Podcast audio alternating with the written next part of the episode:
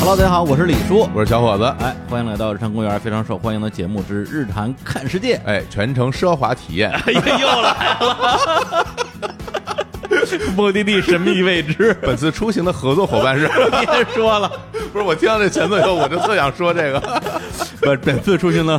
本次出行的合作伙伴啊，嗯是我们旁边这位嘉宾。哎对对啊对对，就把我这次坑的坑的不轻的啊，来欢迎一下这个小史。 哎，大家好，然后我这次坑了李叔一下，带李叔去了一个非常魔幻的地方。哎，是这样的啊，这个来龙去脉，我先简单介绍一下啊。这个这回看了什么世界啊？哎这个这个，好像是我们是第一次还是第二次录这个什么小史欧洲任我行的时候，第二次，哎，然后小史录完节目之后说，哎，说我十一去个好地儿，哎你不跟我去吧？是我说哪儿啊？他说乌兹别克斯坦。对我我说这是个啥地儿啊？然后小史就哔哩吧啦说一大堆，对我当时是啊看到一个旅行团正在招募，因为哎乌兹别克斯坦这个国家，大家众所周知，中亚五国啊，一哎般情况下像是一个秘境一样，我们旅游也不太会首选那种地方。是嗯我们要不然去欧洲西方看一看，要不然像李叔这样去第三世界国家。哎而且中亚五国呢，它签证首先不太好办，是不太容易自由行。我说那没办法，只能抱团了。嗯， 抱团我一想，我一个人去这团稳不稳啊？ 找人试一试，跟我一块儿 去啊！那天小史呃录完节目，在我们这录音呃室对就站在那个我们那空调站边上，嗯说，哎呀，你你们俩就跟不跟我去啊？啊要上乌兹，嗯然后我当时心里一听，我说乌兹不行不行不行不行，啊然后李叔眼睛放光，哎，我说哎哪儿啊？然后这是哪儿啊非？常懵懂，又又很很可爱的表情啊，而且就是对我来讲，不知道是哪地儿我都想去。对，然后我当时就站在那儿空调扇边儿给李叔说：“嗯日坛看世界，我们说走就走。 不是，因为我以前啊也有一个这这这这种朋友啊，不说他名字，我们就就叫他敢叔， 哎，老带我去这种野的地儿。然后敢叔这两年呢，可能就就从良了，也不太再去这种特别狂野的这个国家了。然后我发现我身边出现了一个像像敢叔一样的人，真是就是小史。中嗯亚五国，我还嗯其实一直挺感兴趣，是说吧实话，而且我嗯还呃曾经查过如何去旅游，嗯但是不是乌兹，是哈萨克斯坦。哎然后我还看有哈萨克斯坦旅游号什么的，嗯还有啊公众号。啊，我我看了好多关于什么阿斯塔纳呀、阿拉木图那些照哎片，呦对然后看完照片以后就不想 去了。”那个公众号我也关注，你也能是吧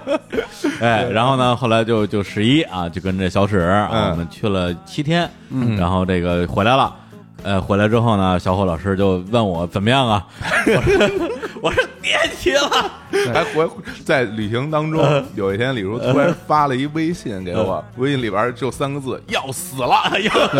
但是你仔细回忆，李叔当时在旅行过程中发的微博和朋友圈，感觉特别高兴。我哎对，当时岁月静好， 对岁月静好，我当时就在想，我们俩去的是一个地儿吗？李叔这么满意，这下李叔欠我一个大人情。我天！这不都为了装逼吗？ 就是把李叔的假期毁了这件事儿，哎特别自责。因为是刚开始我报名的时候，我是最早报名的。哎然后李叔来之前呢，这个嗯团李叔如果不来的话，也就这样走了。哎李叔是最后那个位最置。后一个报名的，最哦最后一个报名的，也就是李叔，相当于在最后一刻上了泰坦尼 克号，你知道吗？ 拿了一张船票， 等等等等等等等等等我，我我上去，我上去。小李 子呀，我是，哎呦，嗯然后一路这个这个小史就一直跟我说，哎呀，李叔这个坑了你了呀，对对不起你啊，你看哎你看我我怎么补偿你一下啊？船要沉哎了呀呀是吧要不然我我帮你发十个广告，哎嗯呃，我说十个广告就算了啊，你的广告广告也挺不值钱 的，嗯哎哎想好再说啊。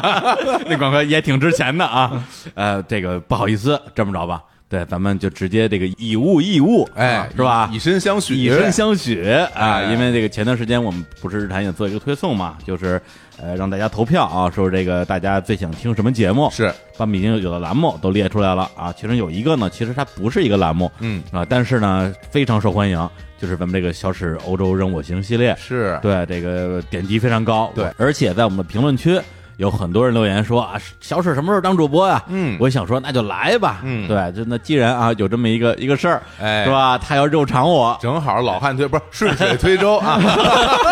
推舟。顺水推舟啊，哎，对啊，哎，那现在正式宣布啊，哎嗯这个这个小史本人啊，哎，石凡是不是解释一下小史跟史蒂芬的关系啊？好多人都不知道好。多人都在问我其实真的就不理解，这不理解，这这声音完这全么难听的 声音，这世界还有第二个人吗？哎，跟这儿就解释一下哎啊，就说这一次啊，哎对，就是这节目里边什么小史啊嗯，什么小翔啊，哎什么 Little Shit 呀是，史史蒂芬啊，只要是带屎的， 以后可能还会出现别的屎，哎，都是这一个人啊，哎哎，那就正式宣布啊，这 个欢迎这五位主 播加盟，是吧？这小史家族，小史 family，对哎，这加入日坛公园，成为太好我们的了客座主播，太好哎了，这下泥足深陷了，真是为了这个团划不啊着呀。欢迎欢迎欢欢迎欢迎欢迎！哎啊谢谢对大家而且那个我们前段时间有一个主播大聚会嘛，对哎，就在北京的主播基本上全都参加了。对然后小史作为还没有宣布的主播，嗯也提前啊参加了我们这个聚会啊。对，现现场非常受欢迎。啊这叫什么？持外卡参加了我们的活 动，是，嗯然后呢，那那我们现在等于说是这个小史啊，史蒂芬呃作为我们的主播，哎参加的第一期节目是那我们来好好的聊聊，嗯这乌兹别克斯坦赶紧聊是对怎么被坑的 啊？聊完这事儿就赶紧过去。李叔，要不然见人就我说，说了好多遍了，真 是特别一惨遍一遍的不断的夸张和强化这种记忆，就会对我的仇恨越来越 深。呃，来但来是呢来，但嗯但是呢啊，大家听节目嗯还是想听听我们说这些历史啊、哎文化呀。对一上来就就说这个也不太好。的确后来我们也商量一下，把这个吐槽的部分放在节目最后嗯啊，前面还是先说说这趟的行程，是是吧？嗯，这个乌兹别克斯坦啊，不行，我还是得先说一下这个。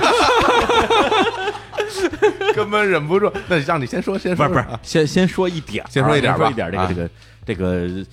准备坑的这事儿啊啊，咱咱们先不展开嗯，我先说这这个这个国家这个这个这个吃，哎对，因为这个部分也是小伙老师比较关心的，对对，比如说之前去约店之前，我们嗯说哎这个这个吃的怎么怎么样，哎回来之后啊又说这吃的怎么样，嗯，乌贝克斯坦这吃的呀，嗯，我觉得真是不服如约旦，还不如约旦 呢。真不如约旦，哎呦，你说我没有去是多么的明 智。对当然很重要原因是我没钱。嗯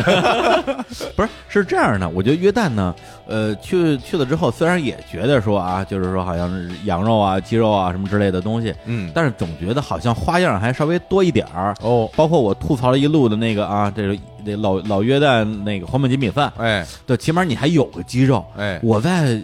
这个乌贝克斯坦好像鸡就肉没就怎么吃肉，我没觉的得。，呃呃是，连是 肉这么都说说我觉得就是可以这么说啊，嗯因为我一般这么讲，你是中亚，我想新疆啊，嗯这馕馕坑肉怎么也是那种大肉串儿，大盆鸡，对啊，对你说没吃肉嗯的话，多多少少心里是有点虚的。但是这次我觉得还不太虚，因为有李叔给我见证。嗯 我去之前啊，其实并没有给李叔许诺我们这趟行程会吃得好。哎，这件事我是没许诺的，嗯因为我觉得这事儿不用说，嗯就是没问题啊。去嗯中亚肯定是会吃到腻的，我想是不是肯定会啊我们吃的维生素缺大乏、肉吃到腻，便秘是吧？然后去那儿之后，呃，看的那些烤肉串儿什么哎东西，嗯其实没怎么遇到。我们吃主要是几种啊，第一种啊是这个抓饭，哎，抓饭上面几片肉对吧？然后主要是它的牛肉啊油是吧？对，然后馕，馕，每天有各种干的馕，嗯然后还有一个东西就是饺子，啊，饺子对，饺子盒哎子各种这其实像像像盒子，对就大饺子啊特像晾干了的肠粉，啊，对对对对对，啊，对那是一就个这种什么样的感东西？里边是肉馅儿，啊里面是肉或者或者菜那，是扁的呀。对对，哦然后还有各种汤，每天都有汤，那个嗯剁土豆碎儿或者是红萝卜丁儿这种，嗯对，哦，每天都有汤，这嗯，家伙然后以及各种凉菜，啊，而这个各种凉菜的原料，啊它是一种排列组合，你知 道吧？就是黄瓜， 我看到李叔发了一个，对， 说是三三份凉菜啊，啊第一个凉菜是西红柿拌黄瓜吧？对还是第二种黄瓜拌茄子，第三种茄子拌西红柿，差不多是这意 思吧？而且好像里边的，就是除了主主材嗯、主食材以外嗯，调料部分是一样的，好像都 差都一差样不。多，对都就差不多一有有一个是这个西红柿拌香菜，啊这是一个；然后西红柿拌黄瓜拌一个什么奶酪，啊这是一个；还有一个是这个西红柿拌牛 肉，这又哎是一个。总之，我们每天的饮食啊，你可以用这几样原料来进行任意的排列组合。对啊对对对西红柿、黄瓜，嗯然后洋葱、茄子，呃，嗯饼，然后那种肠粉的米皮儿，然后一点馅儿料，你就排列组合去吧。哦然那后那个一般来说，像嗯这种中亚地区，大家都会觉得那羊肉啊，是嗯吧？嗯人是家就是天天吃羊肉，嗯我们其实也吃到，啊也吃了这种大的肉串，但只不过吃的非常少，就一感觉好像就是我们嗯，非常吃不了羊肉那。但是除了肉串，没有嗯那种什么呃清炖羊肉啊、手抓肉啊、羊排啊、手烤的抓哎和清炖就没 见到，啊，这没见到，就没见到啊哎呀，太惨了！我本以为，因为李叔本身不太能够不太接受吃羊肉肉，肉嘛，我还说这回惨了，因为那边只有羊肉，这回好了，对吧？对，西红柿你很爱吃，是吗？ 非常吃西红 而柿，且而且我们整个这项行程，那个烤羊肉啊，总共七天吧，七天我们就不算早饭，我们就按十四顿饭来算。整个那烤肉我见到了是两次到三次，就这种，哦啊哎呦 就两到三次，还包括我们自己去吃的。哎，对，真其的他时候吃的都是啥呀？我我说我要去我就急了，我 我我肯定急了。我已经急 了，对，这就这就相当于你对吧？素着我了，就是我来这么一个吃肉的地儿，竟然对吃的啊素，就好像我来北京不让我吃臭东西，不让我吃下水一样。虽然说你说的是对啊的，但我听着怎么感觉那么别扭？对对，他对他的烦恼是没吃到羊肉哎啊但我的烦恼呢，就是说，呃，的确没吃到什么羊肉，但是所有东西都有羊肉味儿，嗯哦，对，然后就导致我就没什么可吃的东对西不分锅嘛，啊，对哦哎然后呢，当然我觉得这一半儿一半儿，一半儿是因为他的这个国家的食材的确比较少，嗯特别是蔬菜方面哦对，因为我之前发朋友圈儿啊，咱们的那个好朋友啊，这个科子老师，啊哦专门专门研究沙漠的，对沙漠专家还给我对对留对言说嗯这些这些这个草原民族啊，对嗯他们来讲，很多我们认为的蔬菜，嗯，对他们来讲，这都是喂喂喂牲口的哎，，对对对对，是这样的，这不是人吃的东西，对对，对所以对，人家不但是讲究吃这个，对，但是我们后来有机会自己出去吃一顿，哎确确实实颠覆了我们对食物的认知，哎真的是可以吃好的，对哦吃的非常便宜。对，那这个问题出在哪儿呢？我们节目最后再揭晓对，啊。好对，我好们最好后好揭晓。啊，哎呀哎，这行个行吃行啊，哎真是这真是我回北京之后， 你记得就就就就是我们我们喝喝喝酒，就是我们跟我们那个那哥们儿去喝酒，嗯，喝完喝酒之后，我开始喷那乌菲克斯坦，嗯喷完之后，然后那个他们说，哎，那得说，要不然咱们别光喝酒啊啊，我们就我们去喝精酿嘛，啊说点点什么东西，点点点什么烤炸炸炸鸡翅什么之类的，我说好吃，什么都好吃，对然后那哥们儿从日本回来带了一一一板巧克力，我说对巧克力好吃，你是不是带泡 面了？当时我带了带你了带了一盒是吧？对对对视若至宝 对吧？你舍不得拿出来对不吧舍？得吃啊。哎呀，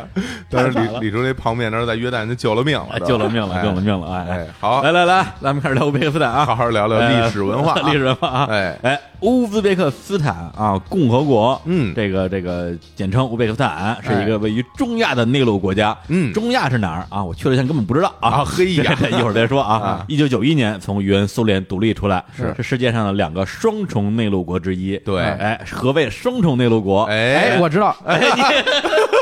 我要不你讲我刚想，我刚想举手，我想哎先那说，让让让那黄小总伙说，说让小黄伙总说说，什么叫双城呢？首先，内陆国是什么概念？就哎是它四周不沿海，哎这这这国家它不沿海的国家就叫内陆国哎。那什么叫双重内陆国哎？就是和这个国家接壤的其他的所有的国家都是内陆国。哎，它是被哎内陆国包裹着的内陆国，所以叫双重内陆国。哎呀，哎哎那呀！另外一个双重内陆国是哪个？另外一个双重内陆国是欧洲的一个国家，哎好像是，我等 会儿，我来抢答。哎，等会儿是是列支敦士登一类的国家吧？逼牛逼是牛逼对了对了对了耶哎，哎列支敦士登归国华侨青年老师，带了一堆邮票是吧？理智智能啊，对对对，邮票，对，对哎带着猴票，行，猴票，君子兰、 藏獒，别别胡说啊。哎哎哎，国土面积啊，哎这个四十八万平方公里，哎呃，世界第五十三名，其实这个不大也不小，对跟它面积最接近的两个国家啊，上有瑞典，下有摩洛哥，哎对，然后再说点我们熟悉的国家，它比谁大呢？比日本大，啊，比德国大，那就已经很大了。啊，对，已经很大了它不是个小国家啊。嗯然后它这个人口三千多万，哎呦应该是中亚人口最多的国家。嗯是中亚人口最多的国家，中亚五国里面，它的人口占到的比例也是最高的，哦啊百分之四十的中亚人口都是乌兹别克人。是，然后这国家的这个民族呢，首先最大的就是乌兹别克族，啊哎将近百分之八十。嗯，其他呢就是各种斯坦，什么塔吉克斯坦、哈萨克斯坦、吉尔吉斯斯坦、嗯啊。然后呢，有两个民族啊，稍微特殊一点儿，我们这个稍微点一下，一个是俄罗斯族哎，，这可以想象，哎，因为之前这个只是苏苏联的的这个一影响部分嘛。对，以对及中亚大博弈的影响。哎，对，另外一个呢是朝鲜族啊，哎这就是为什么呢韩国人啊，朝鲜人是因为斯大林的民族大迁徙，哦，对，哦斯大林在呃给境内的民族划分这个疆域和划定边界的时候，他嗯是从远东地区迁徙了大量居住在这里的朝鲜族。啊，所以今天你到中亚地区，包括哈萨克斯坦、乌兹别克斯坦，你能看到很多的韩国餐厅、韩国饭馆，但他们很多的后裔已经完全当地化了，已经不会说韩语了。哦，那等于就是说当地的语言对，说当地的语言。啊。那你们在当地有没有去尝上人家韩国餐厅去尝尝嘛？尝了呀，哎韩呀国餐厅吃了吃吃了了吃了吃了吃啊了，清真韩国餐厅是吧？ 对对对，我天，呃，对对对，啊它是一个伊斯兰教的国家，对对，但是它属于比较世俗化的，对，非常世俗化。啊，前共产党国家的伊斯兰国家，后来在解体之后，基本上都比较偏向于世俗化。嗯然后他的国家长期在九一年之后也是奉行一个比较世俗化的政策。嗯宗教里面的话，伊斯兰教占到全国人口的百分之九十，主要是苏菲派和哈乃菲派。哦啊、它比较是偏世俗的，从穿着打扮各方面都可以看出来。那那个大街上有那个戴面纱没有？呃，它不是戴面纱的，啊它它是戴一些民族服饰，比如说头巾，但那都是那种彩色的。你可以想象，就是呃，像那种新疆哈萨克这种啊，明白了，对明白嗯了，就非常不世不俗化遮脸，啊而且啊因为为我也说去过一些这个呃穆斯林国家吧，是比如说之前约旦，更早的时候印尼，其实印尼是一个其实嗯非常还保守的。比较保守的穆斯林国家，对这是很多人不东知道，南亚因为的大家穆斯林国家都是挺那什么，，对，因为大家印尼都非常保守因为大家都去那巴厘岛，觉得不像，因为毕竟巴厘岛是信印度教的。哎是，到了乌兹之后，说实话真没什么感觉。对大街上你说戴面纱的，我去了七八天，一个都没见到过而啊而就且没有。对你主要看他的小孩儿，有的时候呃非常正统保守的对伊斯兰国家的话，他会给小孩儿，尤其是女性，很早的时候就戴上面纱和罩袍，嗯然后去上专门的学校。但乌兹别克他那个小孩儿的校服是那种我天，太洋装，就是那种呃短裙，然后上面是西装领的，非常像日本或者香港。对对对哦就是那么英国现这对代，啊，小男孩是那个小西服、小西西裤裤、小西裤啊然后小女孩是小裙子，就小裙是子而且是就膝盖以上的那小小短裙，打小领带啊那，跟王心凌似的，王心凌凌啊对对对，是那个意 思，特别好看。对特别好看啊。对，然后他们保守的地区基本上就是不在大城市，我们像呃布哈拉、撒马尔罕这种都不是，它是在一个叫费尔干纳山谷的地方，嗯那个地方比较保守。哦当时九十年代刚刚解体的时候，呃，伊斯兰复兴党。后来被政府弄成这个非法组织，他们也是在费尔干纳山谷去是活动。整个呃大城市或者是主流地区基本上是世俗化的。明白了，明白了，嗯对哎，然后另外为什么这次我们这么着急麻慌呢？去乌兹别克斯坦有一个大前提，嗯就是他一九九一年这个国家独立之后呢，嗯他有一个这个以前是他们的总书记，嗯后来就直接就转职啊，成了总统，对就是对卡卡里莫夫，对然后呢，这个在位很多年啊，干而且了连续干了连任三次，然后又继续连任。他在二零一五年还是一六年的时候，他就去世了，死在任上。嗯他当当时是这样的，就是在九一年苏联开始解体，然后这些独联体的国家，尤其是中亚国家、中亚五国，基本上都是当时的苏共的党委第一书记来执政，嗯，变成了直接变成了总统，直接嗯摘牌变成总统。哈萨克斯坦也是这样嘛，纳扎尔巴耶夫一直在对，任。然后阿里莫夫这个人，他一一直在连任，长期是百分之九十几的得票率，就被广泛的诟病操纵选举嘛。嗯然后就是乌兹别克就是大概这样的一个政治情况。，对，然后他死了之后呢，就新换上了一个新总统，新的总统是原来的政府的总理。他原、啊原来阿里莫夫本来是想让他的女儿接班的，是但是女儿爆出了各种各样的问题，其实是内部的斗争，就是他的安全部队的司令搞他的女儿，他女儿搞安全部队的司令，后来都没能接班。嗯，对，然后那个总理接班之后呢，相对来讲，这国家就改革开放了，哦，哎，然后呢，就是开放了很多的，特别是跟旅游相关的东对西，部分上吧，他想挣外汇嘛，嗯然后因为他国家的经济非常单一，整个国家的收入状况也不是很好，嗯所以就想发展旅游业。然后刚好去年他就把这个签证放开了，呃，有几个国家是可以免签嗯的，然后其他国家申请一个电子签就可以。对，而且中国是今年七月一号刚开始开放电子签，哦，，对，之前去乌兹别克斯坦非常难去，是是需是，要那种类似于什么介绍信之类的东西，对，对而且你会在各种不同的关卡，还有你的居住的时候要留下记录，以及什么时候来的、什么时候放行这种通关的东西都需要准备。对，甚至你去那个机场入关的时候，他还要查你身上的现金，嗯，对，是带多了带少了，就反正就是各种还有没收的，可能，对，就是各种刁难你嘛，然后就查护照，然后反正就是就是收钱，明白，然后这次去的时候，哎，呃，果然跟那个之前听说的不太一样，而且从事旅游业的人这次去感觉整体上其实是比较比较友善，呃友善，而且他的服务意识是比较强的，就是他嗯什么东西做不到是另外一方面，嗯但他有这个意识，并且很多人都可以说英语了。是，啊而且我们包括在机场，还有在一些地方，比如说过安检的时候，对，本来以为是一个一个人查什么之类的，结果就是基本上第一个人过去，他一看说，哎，这都是一伙儿的，就走吧，对 就不查了，直接进去 了。哎，对这挺好，对啊，是这还是开放好，开放了啊还是开开放了好对对啊对，，是嗯，但是也看到有很多不规范嘛，就是你安检都可以不看，嗯海关都可以不查，直接让你放进去这种。哎，好多人都会说英语，哎他们那他们本国的这官方语言是什么语言？本国的官方语言是呃俄语以及乌兹别克语。啊，两种语言，对，啊就以前主要是俄语，嗯后来现在政府主要大力的推广乌兹别克语，很多的中小学已经不再强制设立俄语课程了。哎而且就这次我们的这个去的这个有两个向导啊，嗯一个是中国向导，一个是本地向导。本地向导呢，他反正就是精通多国语言吧，哦对对，包括特别乌牛，兹别克语、俄语、嗯英语、这个塔吉克语塔。吉还有中 文，哇，对，而且我我跟你讲，他的嗯语言好到什么程度啊？就是在他跟我们说汉语时，候，我们就觉得他什么都能聊，什么都能说。那他对看有口音吗？呃，有一点口音啊，就是有外国人口音对，西北口音。哦， 西西北的，口音对对，的确是西北的，然后呢，有一天晚上嗯我们在一块儿聊天的时候遇着一个外国人， 嗯，他就跟人家说英语，嗯然后我说你英语好还是汉语好？啊，他说我英语比汉语好，哦，就他英语比汉语还要好。嗯嗯，哇，对，哎那真厉害啊，而而且特别难的就是说，他刚才我们提到有一个塔吉克语，嗯，塔吉克语呢，大家感觉啊都是这个斯坦里边儿，因为是啊差不多，其实完全不一样。对，因为这个乌兹别克语是阿尔泰语系的突厥语族的，嗯嗯，对，就跟是土耳其突厥语是是一样啊的。突厥语族那不就跟维语差不多？对对对，是吧都是突厥语乌乌。兹别克语跟维语，呃，我看有一个统计是百分之九十以上都是可以共通的。那岂对不是跟西班牙语和葡萄牙语似的？就是呃两就是你可以听得懂双，但是方我不说话说你的能语听言。懂对啊，所以我们这次我们为什么要跟团呢？因为在于你，如果你自己去自由行，嗯，英语就很难去使用。对，英得语你你可以买东西，比如说你说一二三四砍个价可以，但你对说交流的话，那交基流不本上了，没戏所以了。你这团里得有一个会说俄语的人，或者是无子语的，呃对，或者是一个维吾尔的朋友，哦。去了之后也可以带团哦对这样 啊，对，哎然后这个塔吉克语呢，它是属于这个印欧语系里边的波斯语族的，对，哦它是波波斯语语的，对，跟伊朗这个语言是差不多的，日月神教的语言，对，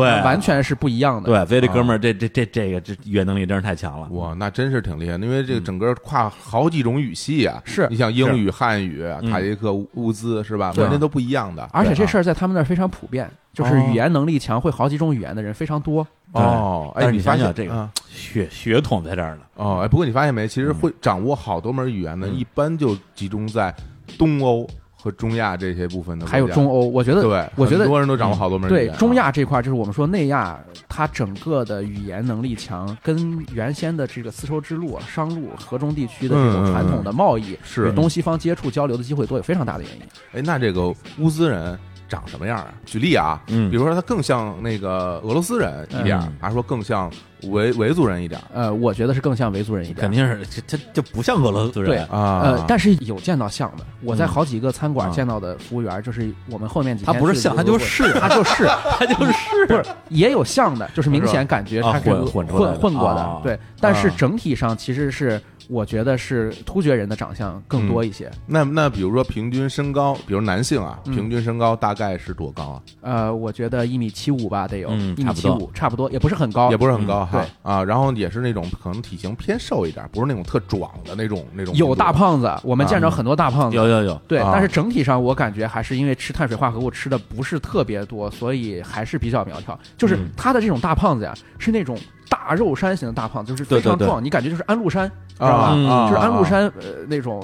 巨型大胖子，安禄山没准 就是乌兹人，跟你说，对，就是 先教拜火教的这种，他其实他他他就是从那儿对他来的，就是对，苏特人嘛就苏特是人嘛他就是那边但是人他啊。很少有什么，就是我们这种中国农业耕种密集耕种地区吃这种精制糖导致的这种上面都小小的，然后一个圆圆的肚啊子，，圆咕隆咚的那种体型嗯不太对有啊。这种体型不太有，啊，然后发色呢是棕色还是呃，棕色、黑色偏多。棕色、黑色偏多对嗯啊？那总体而言，其实不太有太到国外的感觉。对你你看起来到了会新疆，其实差不多也都是对这你样看起来会差不多比较亲切，啊。对，那个李叔比较关哎，心我的。对我 等着您问我呢哎，，我这赶紧问哎啊！这个女女生啊，女生哎，这个啊，面容如何呀？哎啊呀这个啊不好看，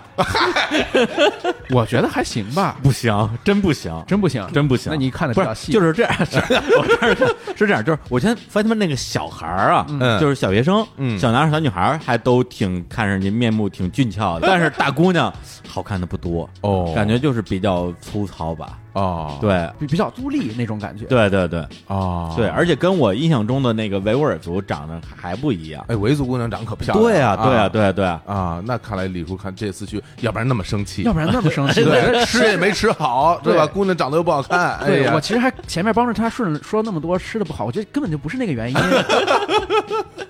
原来如此。哎呀但是是但是是要那些俄罗斯族的人就很好看吧，但是其实不多，呃对因为苏联解体之后嗯，大部分俄罗斯人都已经都回去了，因为在这边的话，他们会受到一些排挤啊什么之类的。也是，对，所以留下的俄罗斯人其实不是特别多。的确，他们之前在那儿没干什么好事儿。呃，反现事儿在回去的潮流越来越多，就是现在这个俄罗斯的人口在乌兹别克还是呈现一个衰减的趋势的。啊，都回家了。嗯对啊对对，那个城市基础建设怎么样？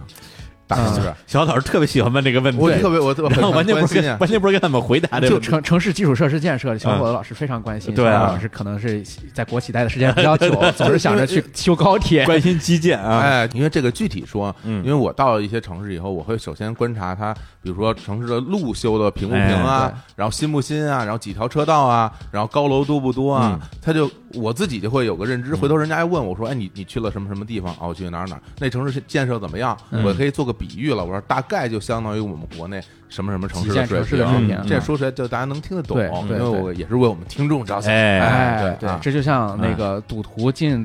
麻将桌之前，先看路怎么样，好不好跑，对吧？ 对，先看怎么撤离。其实小伙子老师提的这个问题啊，非常值得回答，因为哎乌兹别克斯坦不同地区、不同城市之间，它基础设施其实有非常鲜明的区别和特点的。哦，呃，主要我们去的几个城市，就拿塔什干首都嘛，嗯然后非常大的历史名城萨马尔罕，嗯然后它古代的伊斯兰教的支柱布哈拉，是再加上西瓦汗国呃的首府西瓦，这几个城市嗯其实都是比较典型意义上的大城市和旅游城市。对，这些城市呢，一般情况下它分这么两类，第一种就是说我们首都塔什干和萨马尔罕这样的。呃，它萨马尔罕的新城基本上是一种沿袭的苏联式的那种宽阔的街道啊，非常是宽阔的街道，双向八车道、六车道，哦，然后盖那种苏式的赫鲁晓夫楼，嗯或者是那种非常壮观的带大院儿的办公楼，嘿，你看这个嗯北京 人去倍倍儿对熟对悉啊，很强熟调的悉一啊种整齐和整洁，嗯就是它非常的嗯嗯干净、嗯整齐，呃不一定很豪华，设施不一定新。嗯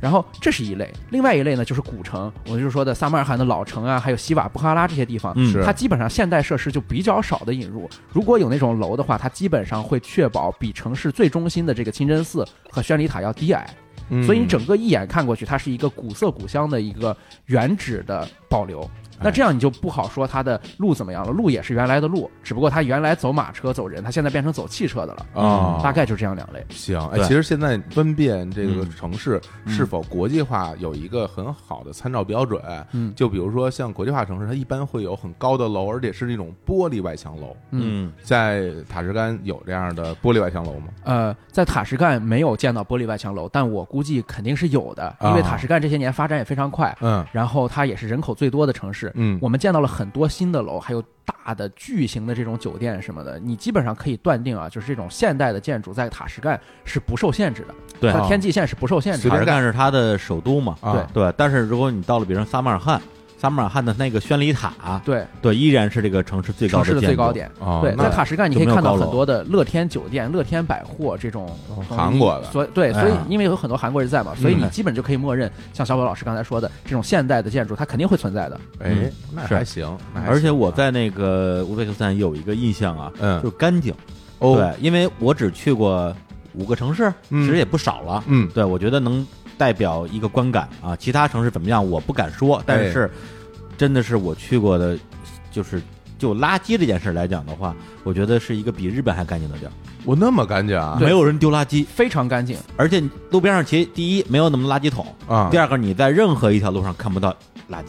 那能看到随时清扫的人吗？也看看不不到到。看不到，我呃，随时天清扫的人这看是不到。为什么呢？这嗯这件事情，呃，随时清扫的人看不到这件事情可以很好理解，因为清扫肯定会在早上或者晚上嘛，你平时对看不到它。但是整体上干净，我觉得首先是它这个国家人口就没有那么的多，就整个嗯城市我们没有看到一个明显感觉就是特别闹闹哄哄、人口超负荷运转，像嗯印度那种地方、其实对是没有看到的。对，嗯还有一个重要的原因就是，我觉得，呃，整个在苏维埃时期，它嗯对于城市的建设其实是一种样板模范式的方式来建设的，就是我嗯一定要让首都变成这个国家的窗口，而且在呃这个我们说他的那个总统卡里莫夫他成为独立之后的总统之后，他一直在强调什么呢？一直在强调建设一个现代化的嗯啊、呃有现代风貌的乌兹别克斯坦。啊，其实这个是它在基础设施投入以及在城市量化工程上面的一个国家工程，是一个国家形象。嗯这个里面是有政府的强制力在里面的。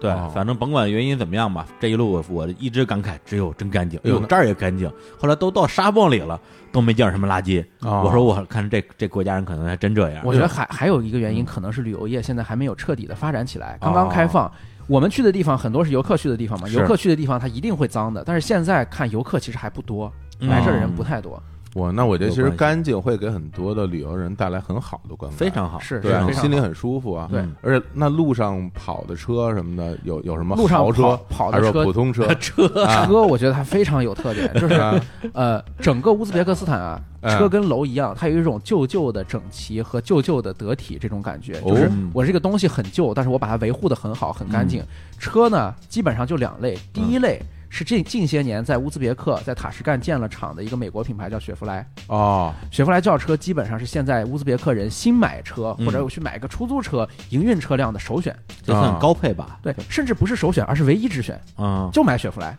啊，就是雪佛兰的各种款式，啊然后是新车。那老车呢，大概是两个，一个是伏尔加，一个是拉达。哎呀，太老了吧，满大街的拉达，满满街街的的拉拉达伏尔加都都比较少满大街的拉达特别帅气这挺酷的就呀。是这么说，你现在在乌兹别克斯坦看到的车啊，基本上他们是隔着六十年，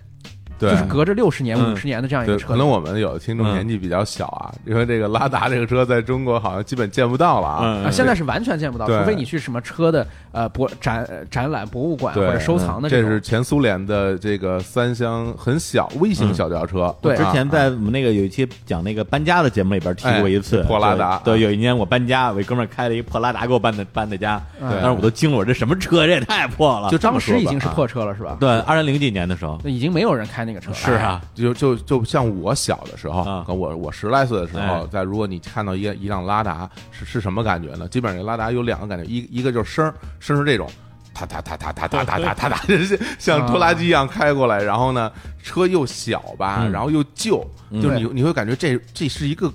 古古代的东西，嗯对，非而且常你老的东西你有一种感啊觉，它不是一台汽车，它是一台家电，就是是一个 破旧的双缸洗衣机，你还不想扔哎它，就是它的，有你知道吧？有那种感觉，就是有一种不太灵的家电的感觉啊。为什么？因为我们一般情况下在用汽车的时候，无论你开的好车还是开的经济型的家用轿车，用起来是比较宝贝的，就是这个车嗯上是。哎呀，这有没有剐蹭啊？就哎嗯是你停的时候小心点，后视镜收回去。干干净净。无论你啊开好，车还是开哎不好的车，其是实都是这样的。对嗯，但是嗯拉达车，我不知道李叔有没有注意，啊很多人给拉达车上面用铁铁皮焊一个那个行李架，啊，就用那个钢条焊一个行李架。然后啊，他们经常就在上面架一个床垫，嗯，就是嗯比如我要运东西，我要搬家嘛，有个啊不开眼的朋友要搬家，非要叫我这 车来，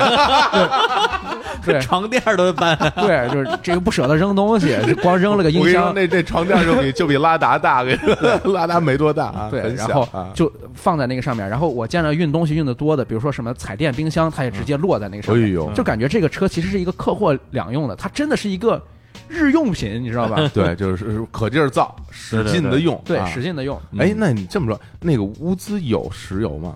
呃，乌兹别克斯坦他说的是几种黄金啊，这几种黄金、它叫四金，嗯我可以给你数一下它的主要的经济来源是什么。嗯哦首先白金，白金是棉花，因为斯大林时期给他这个地方把所有中亚国境重新划分，就是中亚划分领土的时候。把哈萨克斯坦的很多种棉花的产区分到这儿，然后乌对兹别克斯坦适合种棉花，他就强强制种棉花就。是你棉花太有名了，嗯对棉花乌兹乌兹最著名的一支球队啊嗯，塔什干棉农队，啊哦首都球队，特别厉害，经常踢亚冠啊，这这么牛啊挺挺强的，挺 是吧棉农队叫棉棉农队很厉害的，就不对见得呀踢得过，对对，嗯啊啊然后这是棉花，这是白金，嗯那嗯黄金就是顾名思义黄金，哎啊然后蓝金就是天然气，啊，蓝金啊，天然气，对，天然气。那黑金就是石油，啊，啊还是有油的，对，还是有油的，但是不是特特别多不是。它特别跟哈萨克斯坦这种靠卖油呃富起来的国家，建阿斯塔纳这种是完全不一样的。哦，它油啊、煤炭都有一些，但不是特别的富庶。黄金还可以，对黄金还哦可以，对，是的，啊，行行行，那就我就问问有，因为有油嘛，就是油多了，这这开着车加油就就便宜是 吧？嗯自己产油就便宜，看看老开拉达估计也没什么钱，估计油也不多。对啊我感觉就是整个机动车是非常单单调的。嗯，这机动车的单调的情况，应该是我目前去过所有的国家里最单调的，因为它基本上买车就是要不然我现在在这建厂的，要不然是老的苏联时代留下来的，就是这种。包括城市的公交车，嗯他当时呃在乌兹别克斯坦的大城市转的时候，就有一种城市公交车是各个城市都在用的，叫苏联小巴。嗯，苏联小巴就是那种蓝颜色的、蓝白相间的那种，以前北京我估计也有那种公交车吧，就是嗯看起来呃旧旧的，一种铁皮感很强的，然后上面有大行李架，行李架上面要不然放一个煤气大包，啊，但他他现在不缺这个，他不放煤气大包，就放一些呃行李大件儿的物品什么床的。垫儿这对、嗯这个是非常便宜的，就是嗯嗯票价也非常便宜。然后现在很多的呃乌兹别克的城市或者城乡之间会进一些新的大巴车，就是来嗯换这些。那公交车也有，长途大巴也有，很多都是中国进口的，哦厦门金龙金龙的对金龙金龙河南嗯宇通就是这种车。哦，嗯非常多，而且我们坐那个车就是大金龙，对，对它里面那个字儿啊，就是它完全没有按照当地话给你标一些俄语或者乌兹语的标识，对嗯直接那上面电视上就写的欢迎使用什么，就是这种。哦，车内系统是吧？对，车内系统全是嗯中文的其。实呢，其实你是这这么一看啊，嗯就我聊了这么多以后，发现这国家还是刚开放，嗯还是之前比较封闭。是是你是这开放可能你等过几年你再看，嗯肯定五花八门，什么都有对了。而且啊你说这个现在有高铁，有高铁，呃哎，有高铁，那不是中国帮人建的？西班牙人建，哦，西班牙人建的西班牙人建的高铁，哎呦这个你感觉非常奇怪，因为高铁的话，我想着可能这些呃中亚或者是非洲的国家有可能会找找中国，有些国家会找德国、日本。德国、日本，对，基本上就是对三个国家。很很啊奇怪，它是西班牙人帮忙建的，那而这且一天只干俩小时工作，这什么时候能建好啊？而且这个高铁整个覆盖的里程不是特别的长，它不是哦到哪里都能坐高铁的，哦，呃大概只有一条主干的大动脉，嗯你一般情况下从西到东过去的话是可以坐高铁，然后你其他的一些分支的地方是没办法坐高铁到达对的。我们这一趟有两段儿，就是我们自己坐的高铁，嗯就体验一下啊。不过这还还要高坐高铁，啊高铁还算快，整个体验也不错，就是它大概时速是在二百公里左右，哟，那真挺快了，对，快的挺快的，二而百不且。慢，嗯，而且我觉得它那个高铁坐起来，就是我们坐的也不是嗯特别豪华座位嘛，我们坐的是一等座，其实，嗯但是它非常的宽敞，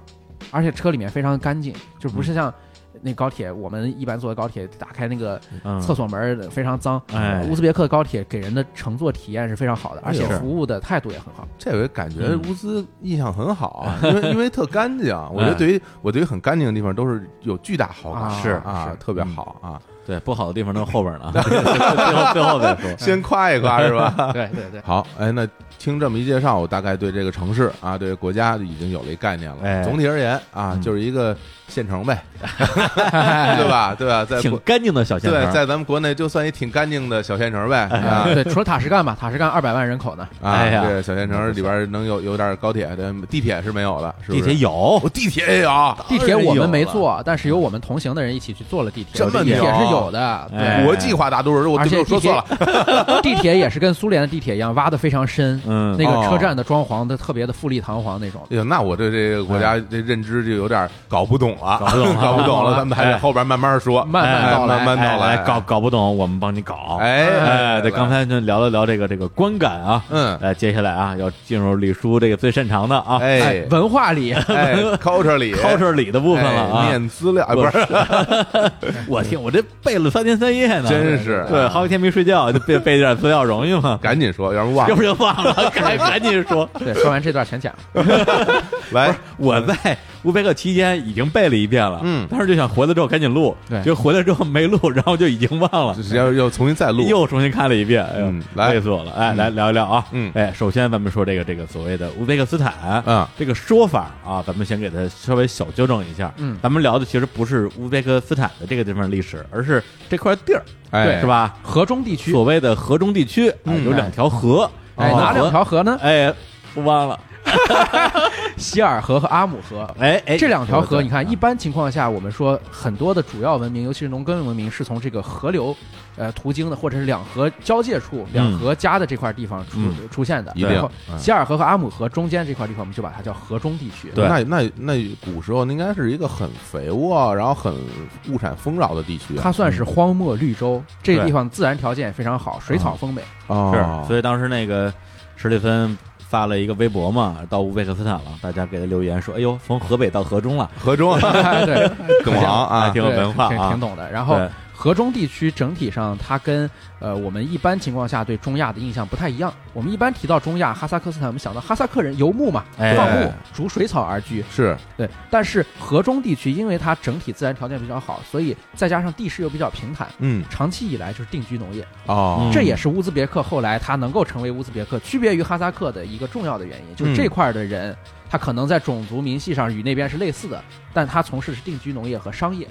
河中地区有了定居农业之后，商品交换也非常发达，它整个成了一个中国连通到波斯以及印度的这样一个交通十字路口。哦，那哎这个地位很像我们当时去约旦那个佩特拉，对，哎，大家都从这儿走嗯，哎我收点买路钱，然后给你们提供住宿、饮食，做做生意，哎，水，然后是宰你们一刀，哎，对基本上干这活儿 的啊，而这些做生意的是什么人呢？其嗯实就是最早的这个地生活的人，就是以粟特人为主啊，啊，粟对特人，哦粟特人就就是一帮一帮生意人。嗯，对，那就是这就得说到这个乌兹别克这个河中地区的历史了、哎啊。那么它分成几大段儿，哦，对，第一大段呢，我们就称为这个前伊斯兰时期吧。啊嗯，其实跟当时看约旦的历史有点像，嗯就是一波一波一波又一波。但是在约旦的时候呢，我还处于有点不求甚解的阶段，说啊，这这这好几波，也不知道谁是谁，就怎么着吧也。无所谓啊 哎，了。这回呢，因为在这个乌兹别克斯坦玩的期间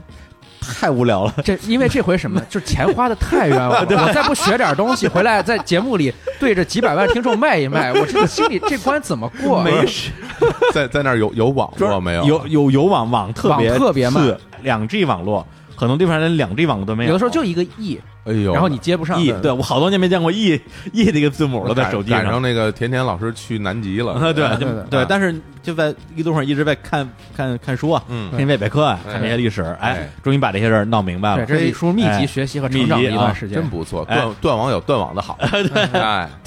首先啊，原来一帮斯图人嘛，对然后这波斯人就杀过来了，哎是啊这个阿契美尼德王朝啊，这个对居鲁士二世，居鲁士大帝，哎，这是这个波斯第一王朝，伊朗人，哎，把这个给占了嗯。占完之后呢，过一段时间啊，马其顿王国亚历山大，哎亚历山大，亚历山大这可东厉害征了，来到了这儿，这可厉害而且就了在这儿停止了东征，因为亚历山大在这里的时候遇到了当地部落，给他献了一个当地部落的一一个公主，哦，哎就说那我们可不可以就是签订城下之盟，我们不要往这边打了。当时还有一个重要的原因就是亚历山大他对将领的不信任，以及他觉得将领可能要谋反，嗯所以他在那个时候就斩杀了他的将领，然后他自己也。得病，然后就最后就死在了东征的路程中，最后对停下来是在这片河中地区，是就是我们说的中亚这一片地区。哦，哎就到这儿啊，亚历山大帝啊，英年早逝。然后呢，他的这个，因为他没有留下这个子嗣来继承他的事业，嗯然后他的部下啊，就把这国家给给分裂了。哦有一个叫托勒密的，就跑到哦埃及那边去了，啊或者亚历山大的港嗯，他的这个往后传下来，一直传到埃及艳后。嗯另外一个呢叫塞琉古，哎哎，这塞琉古呢，这个就成立一个叫塞琉古帝国，嗯，就在中亚这片地儿。然后呢，是中亚继续希腊化的一个时期。对，这就是我们历史上经常说的希腊化时期。对，刚才李叔说的这些啊，嗯我有一个特别重要的补充需要给大家听众们讲一下，就是李叔刚才说的这些事情啊，不是说我们今天乌兹别克斯坦共和国这个国家的历史，嗯，这个国家的边界。最后的确定，实际上已经在二十世纪的初期了。对，这是苏联人的划分。嗯那么我们整体上说的是以河中地区为代表的中亚国家，嗯它的边界长期是变动不居的，是民族是不断流动的，对而且民族和民族之间的特征是不稳定的。嗯最后的划分、民族识别和我自我认同的确认是一个非常晚近的事情，所以是我们要把它整个错综复杂的历史放在整个这个区域中来就看。讲讲这块地儿的历史，对哎，接着来，李叔，哎，哎，这个塞琉古之后呢，这个就是波斯第二帝国啊嗯，安息帝国啊，嗯这波斯人又来了。又来了，哎，然后呢，在这段时间，相当于是说他们又开始去希腊化，但是呢，又把一些希腊化的东西部分保存了下来，嗯，跟波斯的文化有一个结合。呃，一个重要的保存就是古希腊的学问。嗯，呃，古希腊的学问首先就是语言文字中有保存，其次古希腊的一些历法、天文学，还有古希腊的数学，在这块地方得到了重大的保存。这也是后来呃，直到非常靠后帖木儿王朝之后，整个中亚地区学术的昌明，包括数学、天文学各种方面的发达，有非常大的原因。是啊然后呢，安息帝国它跟它并存的还有一个叫贵霜王朝的，哎，这有这啊可有名了，对哎贵霜非常有名，嗯对，然然后这两个它是在呃那个时期是并存的，嗯然后他们各自占据了今天的乌贝克斯坦的一部分地区，哦所以就放一块儿说。因为那个时候在这个亚欧有四大帝国之说，嗯就是汉、嗯，贵霜、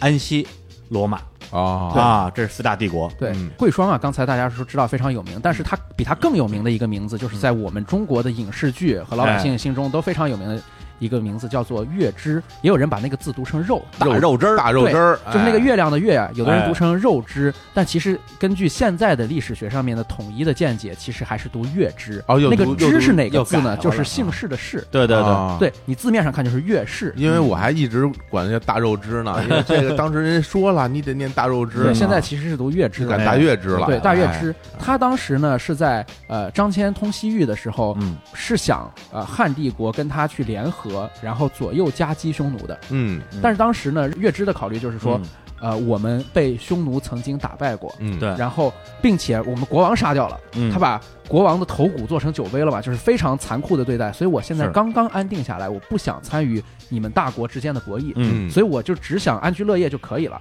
所以张骞通西域之后，商路打开了，这是另外一个副产品，它很好，嗯以有了商路，但是并没有实行这种国际政治中的合纵连横。哎，哎，然后这个肉汁它就不断的在迁移、迁移、发展中发展壮大，嗯这个就是贵霜帝国的主体。是，就张骞去那个地儿，今天也在乌兹别克斯坦境内啊哦，，那时候还叫大宛国，对就是生产这个汗血宝马的大地方碗，马，啊对大碗马，啊哎汗血宝马是就在那个地方。然后龟城王朝的这个地域也非常大，对它实际上包括了今天的相当一部分的印度，嗯包括呃一部分阿的富汗波斯，对一部分的波斯，嗯，对，全都是在这个贵霜王朝的这个境内。是，对，然后呢，这个因为之前的咱们提到的所有波斯王朝，他们信的都是这个叫索罗亚斯德教，索罗亚斯德教其实就是我们说的拜火教，嗯又叫其实也是仙仙教啊仙就是那个长得像棉袄的袄像哦袄的那个的字。那个字儿，对，啊嗷叫，信这个教的一个著名的，刚才提到的大胖子就是安禄山， 哎，估计什么小招什么的，可能也都跟这有关系啊。哎，是嗯。然后贵霜王朝呢，他们主要信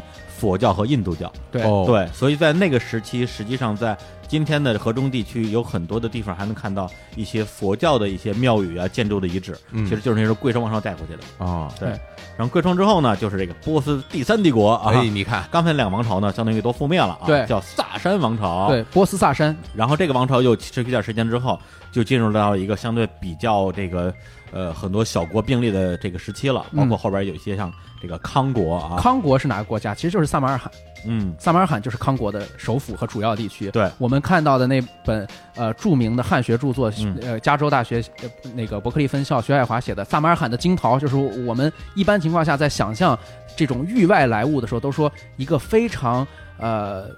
具有具象化特征的东西，就是现来了一个金的桃子，这个桃子是黄颜色。其实现在我们想就是黄桃嘛，然后嗯对中国来的什么 就是黄番桃茄、番石榴这些东西，都可以用这个金桃来代表。那萨马尔罕的金桃其实就是康国使者来给唐朝献的这些域外宝贝。哎呦，嗯你看看，然后呢，在这个期间，整个这个地方的宗教就是刚才我们提到的这个索罗亚斯德教啊，嗯就是拜火教，拜火教，啊，以及刚才这个贵霜王朝的佛教，嗯对，这两个一直在交互。但同时还有一个重要的另外一条线儿，就是这个罗马帝国。哎，嗯实际上，在这三个波斯帝国和中间什么什么希腊化呀、什么贵霜王朝的时候，这帮人一直在跟罗马人打，嗯对，主要是波斯人跟罗马人打。嗯嗯而且在这过程中，罗马人经历了这个基督教的这样的一个变化，是，也就是说，基督教曾经也一度渗透到了这个霍中地区，就是哦渗透到了波斯王朝。嗯对而且后来罗马还被这个蛮族入侵嘛，对对波斯人还跟罗马人一起联手打过蛮族对啊，但是最后那个罗马还是被蛮族给给占领了嘛。嗯，哎，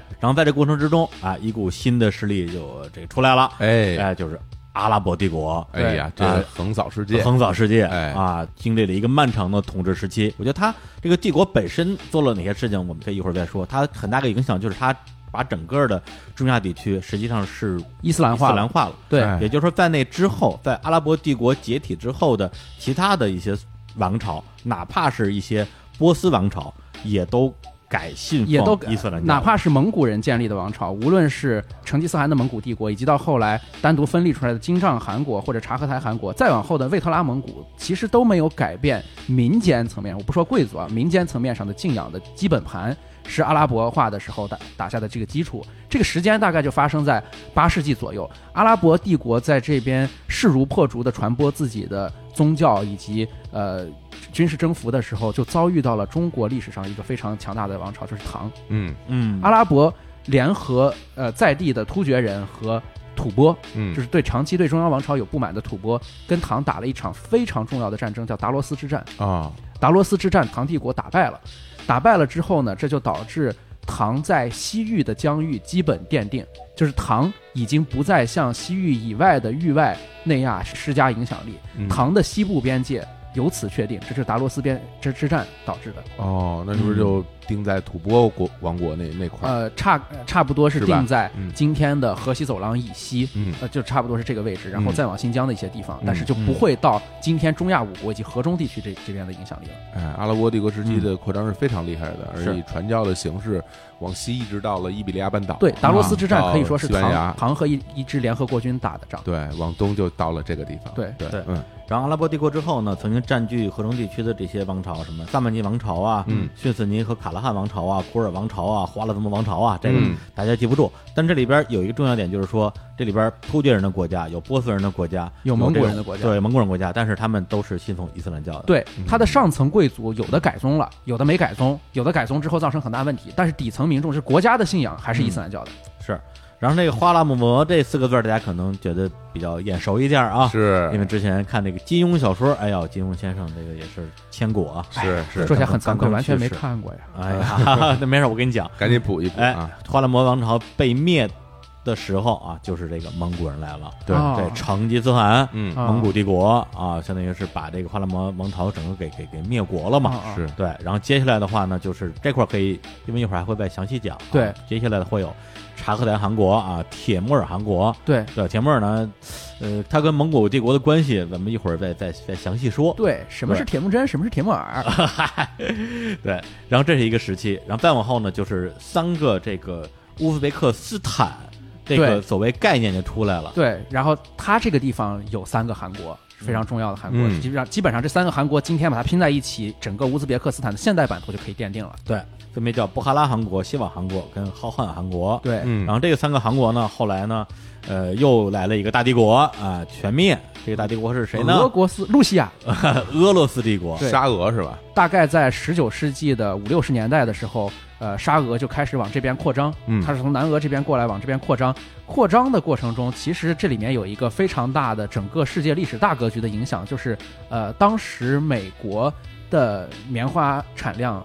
锐减，因为美国南北战争。嗯对美国南北战争导致美国的棉花产量主产区的产量锐减，然后这个时候俄罗斯就发现整个它在中亚地区其实是可以渗透进去的，这个地方的棉花价格是非常高的，是然后它就其实就慢慢渗透过来嘛，渗透过来的时候就已经跟英印帝国北上的这个路线。英印帝国维护北上利益的这个路线产生了正面的冲突，所以在19世纪整个的中后期开始产生了沙俄和英国之间的大博弈，嗯，这场互相派间谍、互相刺探军事情报、互相拉拢当地的商队和部落首领，以及互相斩杀来使的这场运动，就叫大博弈， 就中太亚大博野弈。嗯太野蛮了，对互哎相呀斩杀来使这种最行为终，啊最终，呃，胜者或者是呃，把这片纳入囊中的是我们的呃说的这个呃沙俄。嗯沙俄最终在啊。十九世纪的后期、中后期就已经让他这几个韩国都变成了他的傀儡国，嗯有的国家就已经直接完全投降了是。到后来更晚期就直接兼并进来了。对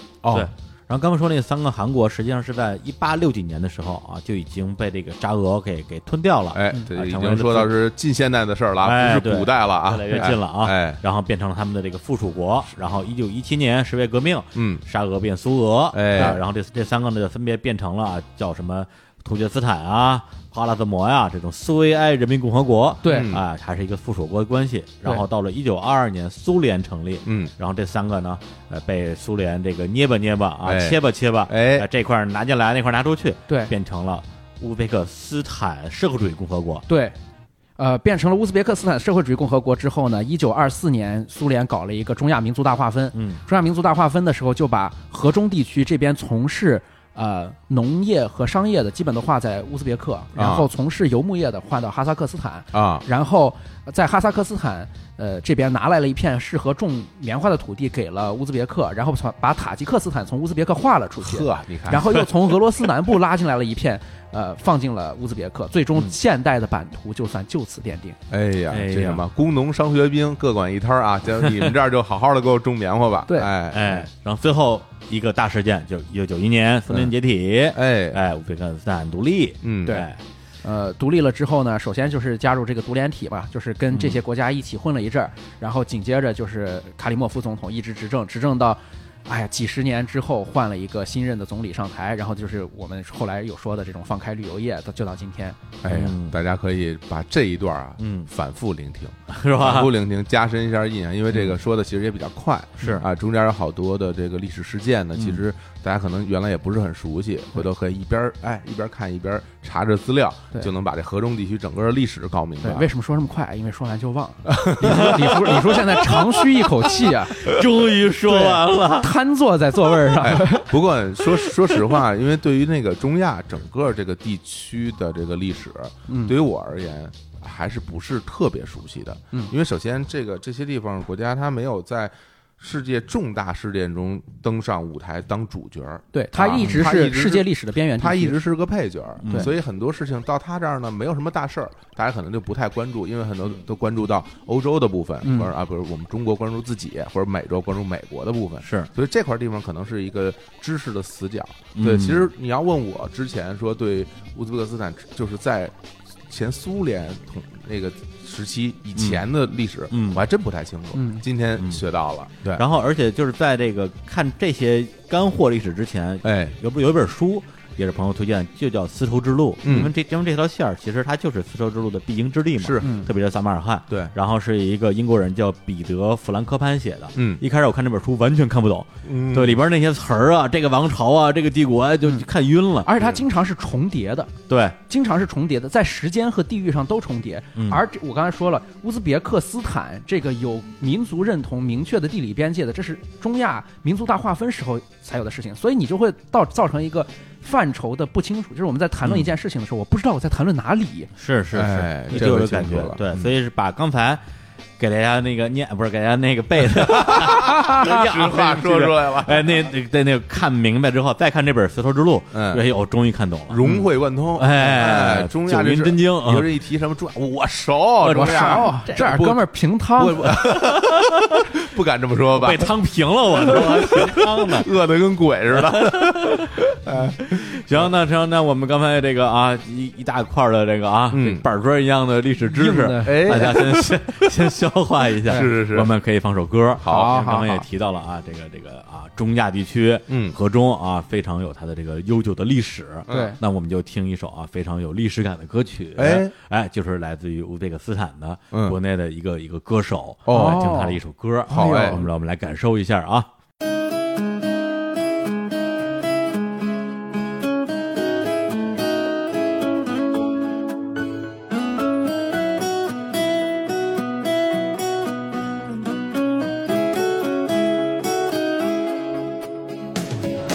Endi uzundan-uzun tunlarga hamrohman tinmay qaram Balki yetkazar degan so'zlarim Turarman seni so'rab Sen esa ketding dilim anglamay Sevgim dilimdan qoldi Senlab olgan bu orzularimdan Endi mazmun yo'q qoldi Endi ko'zlaringni so'linsam ham Tunlar osmonimda ko'rinmaydi Endi o'zga meni o'ylasa ham Yurak sendan ketgan u qaytmaydi Endi ko'zlaringni sog'insam ham tunlar osmonimda ko'rinmaydi Endi o'zga meni yo'qlasa ham yurak senda ketgan u qaytmaydi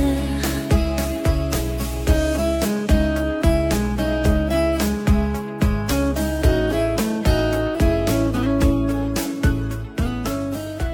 哎啊，这歌怎么样？是不是很像像韩国歌儿对对，唱的轻声轻语，那那个发音发音方式就很我也觉得像日韩啊日韩流行像韩音国乐歌儿啊？这正经老乌兹语，我还说什么要听老老乌兹的什么老老歌儿，炸酱面老乌对对，老乌兹大兵这一切啊没有没有，因为刚才一直在说它一个历史文化啊嗯但我觉得让大家看一看现在的乌兹别克人听的什么歌儿，啊，是吧？其实也挺潮的。是是是然后这这歌手啊，是因为乌兹别克斯坦非常红的一个天后啊，哦这八八四八五年生人啊哦叫罗拉，曲风啊非常轻快，是其实也非常的这个西化吧，对，嗯对。行，那我们现在来正式的进入我们这次啊， 在这个乌兹别克斯坦啊，这个这个行程嗯哎，啊行行程部行分，程啊，行程其实主要全程就是奢华体验，全程奢华。这哎，哎我跟你说啊，咱们之前老在这个广告里边说全程奢华体验，嗯嗯是吧？什么全程大巴出行，对嗯其实说的时候不觉得这东西有什么用，嗯，有什么意义。现在我觉得太有意义了， 出去玩儿一定要全程大巴出行，哎一呀定要全程奢华体验。这李叔现在要不然变就了得死，你知道吗？ 原原来跟我说什么，我出去玩儿，我我不在乎吃，啊我不在乎住的好不好，对我就喜欢吃苦。这回你看老实了， 老实了。而而且李叔可能是 觉得，以前我们说全程奢华体验的时候，这是不是就是套话呀？嗯这现在再回味一下，以前确实全程 奢华对。对对对对对 对对，就所以说呀、嗯这个这个出去旅行这个事儿啊，嗯跟对人太重要了。 对你看我这跟着人，你看跟着 人笑还笑。对，农家乐出行了，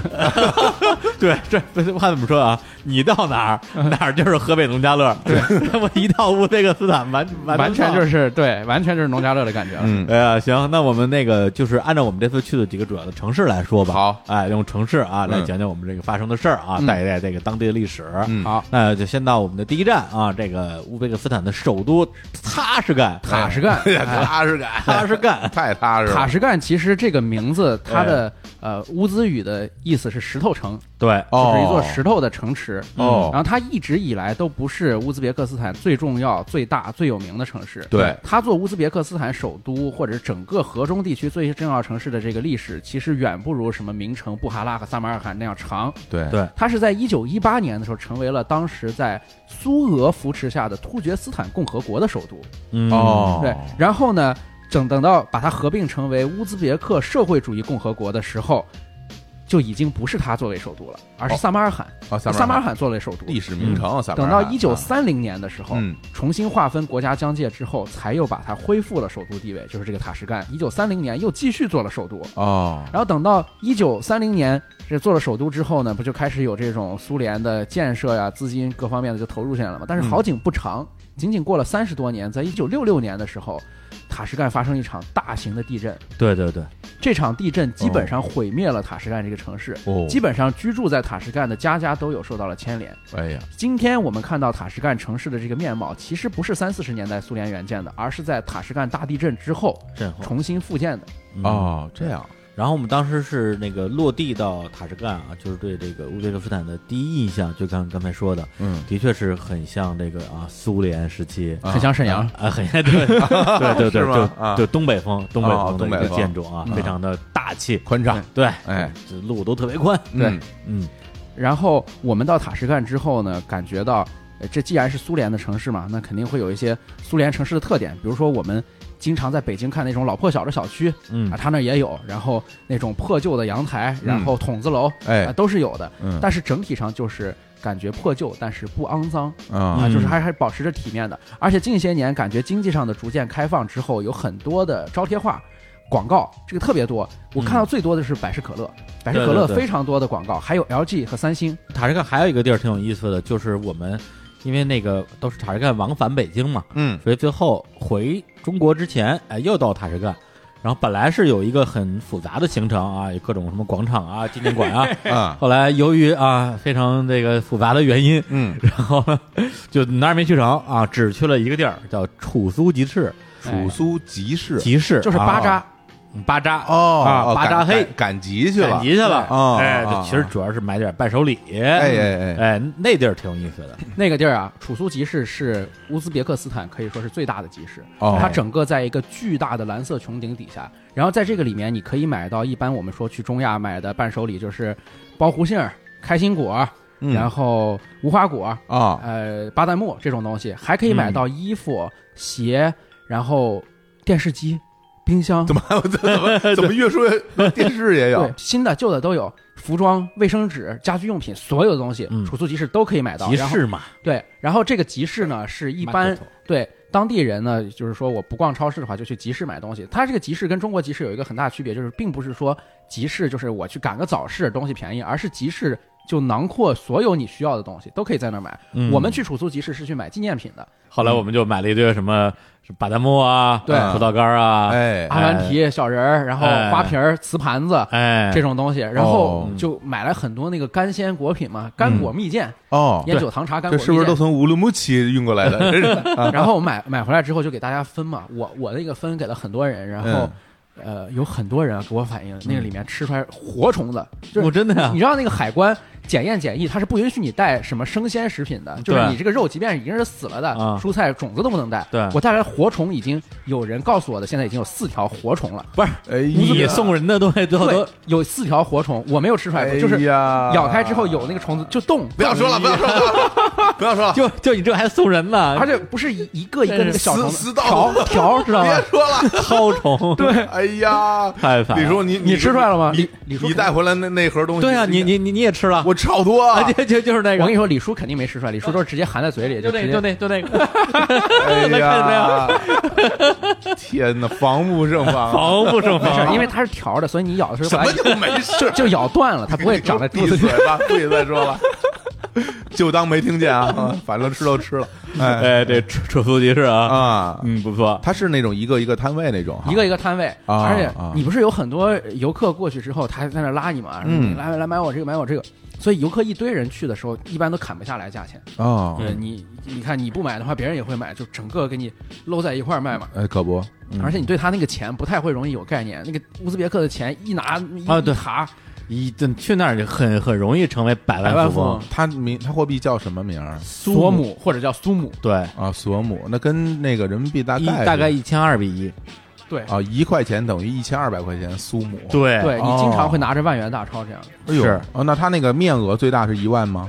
最大面额是五万，对，对五万而且是这样，它五万这个面额的这个这个纸币是最近一两年才有的，哦，之前他们最大面额是五千，五千而嗯啊五千相当于人 人民币就四块钱。啊所以他们那时候就当地的这个居民出门买东西都得背着一坨子钱，哎呀，对， 你想想象一下吧，哎呀是，太而有且钱了而且我们去的，因为他们买东西都是在巴扎这种地嗯方嘛，也没有什么刷卡的，就是你不可能采用任何移动支付的手啊段，对其对实就是拿着钱过去。嗯，行，那塔什干因为玩的时间实在太短，所以我们就先说这么多。哎好然后接下来就这这个厉害了。哦哎，这次我我觉得啊是最重的一个地方，哦，就是这个啊撒马尔罕。三百二撒马尔罕，撒马尔罕这个这个这个地儿啊，我先说说一个情怀啊，嗯，就是这个小时候看《射雕英雄传》哎，啊啊，金庸先生的这个大作啊，是也是我的入门之作。对，里边就提到这个地方啊，因为这这个郭靖、黄蓉要嗯抓这个大反派，反派大 boss 完颜洪烈，哎，哎，是个金国人。对，哎，后来就这个完颜洪烈逃到了撒马尔罕，哦，然后呢就躲在这城里边儿。后来成吉思汗过来打这个城，嗯最后呢生擒完颜洪烈，哎，哎，就这么段经历。但那个时候说实话，根本撒马尔罕跟乌鲁木齐有什么区别，我都不知道，就是啊是？吧？就没有地理哎概念。你我小学时候你看的，金国人嘛都，是那四个字儿，呼和浩特都是差不多啊的，是吧对啊，是你金国北京南城， 对是 吧？是吧都在以为张家口外以为边不远，哎，对，都不远，都不远啊啊。结果这次哎到了啊，金庸写过的撒马尔罕了，哎对，还是非常激动的。对，是非常激动。我们去撒马尔罕之前，呃，读了一本书，我跟李叔都看了，就是那个我刚才提到的撒马尔罕的金桃嘛，是就知道有很多的域外的宝贝都是从撒马尔罕传过来的。撒马尔罕真的是一个西域文化重镇，也是一个商贸重镇。嗯比如说我们特别熟悉的什么胡人的乐器，包括胡人的一些呃歌女，然后胡人的舞蹈、日常的用品、鸟类。呃兽类很多都是从撒马尔罕传过来的，是它是西头丝绸之路上非常重要的一站。对然后撒撒马尔罕这个地方在呃亚历山大征服时候以及整个的希腊化时期，有一个、呃希腊人给它起了一个名字叫马拉坎达，对，它是一个特别呃吉祥的一个意思，就是说这个地方也是珍宝富集之地。嗯，然后撒马尔罕也做过我刚才说的乌兹别克斯坦，呃，苏维埃社会主义共和国的首都。对今天也是呃整个乌兹别克斯坦最重要的旅游城市。它分为老城和新城嘛。嗯新城这块不说，都是一些现代的东西，但是老城就是所有的你能够想象的辉煌的帖木尔时代的东西，全都在撒马尔罕。对，跟这儿要说一下，就是它这个历史上几次这个重要的事件，嗯对，一个是包括刚才提过的这个希腊化时期啊，亚历山大大帝嗯也曾经也到过这撒马尔罕，到这儿之后还说句话，大概意思就是说，来之前就听说这儿挺牛逼，来了一看之后果然牛逼，对对，就是有这样的感慨，哎呀，这对文化水平也一般 啊。对，然后那之后呢，这刚才我们提到这个铁木尔帝国，哎的首都在这儿，铁木尔，哎，对，那铁木尔这咱们再隆重介绍一下，哎啊对对，隆重介绍一下铁木尔啊。反正去之前的话，铁木真和铁木尔什么区别？李叔知道吗？都是铁木家族的，都是铁木家族，肯定都是复姓铁木，啊 木姓铁木，欧阳司马铁木嘛，对吧？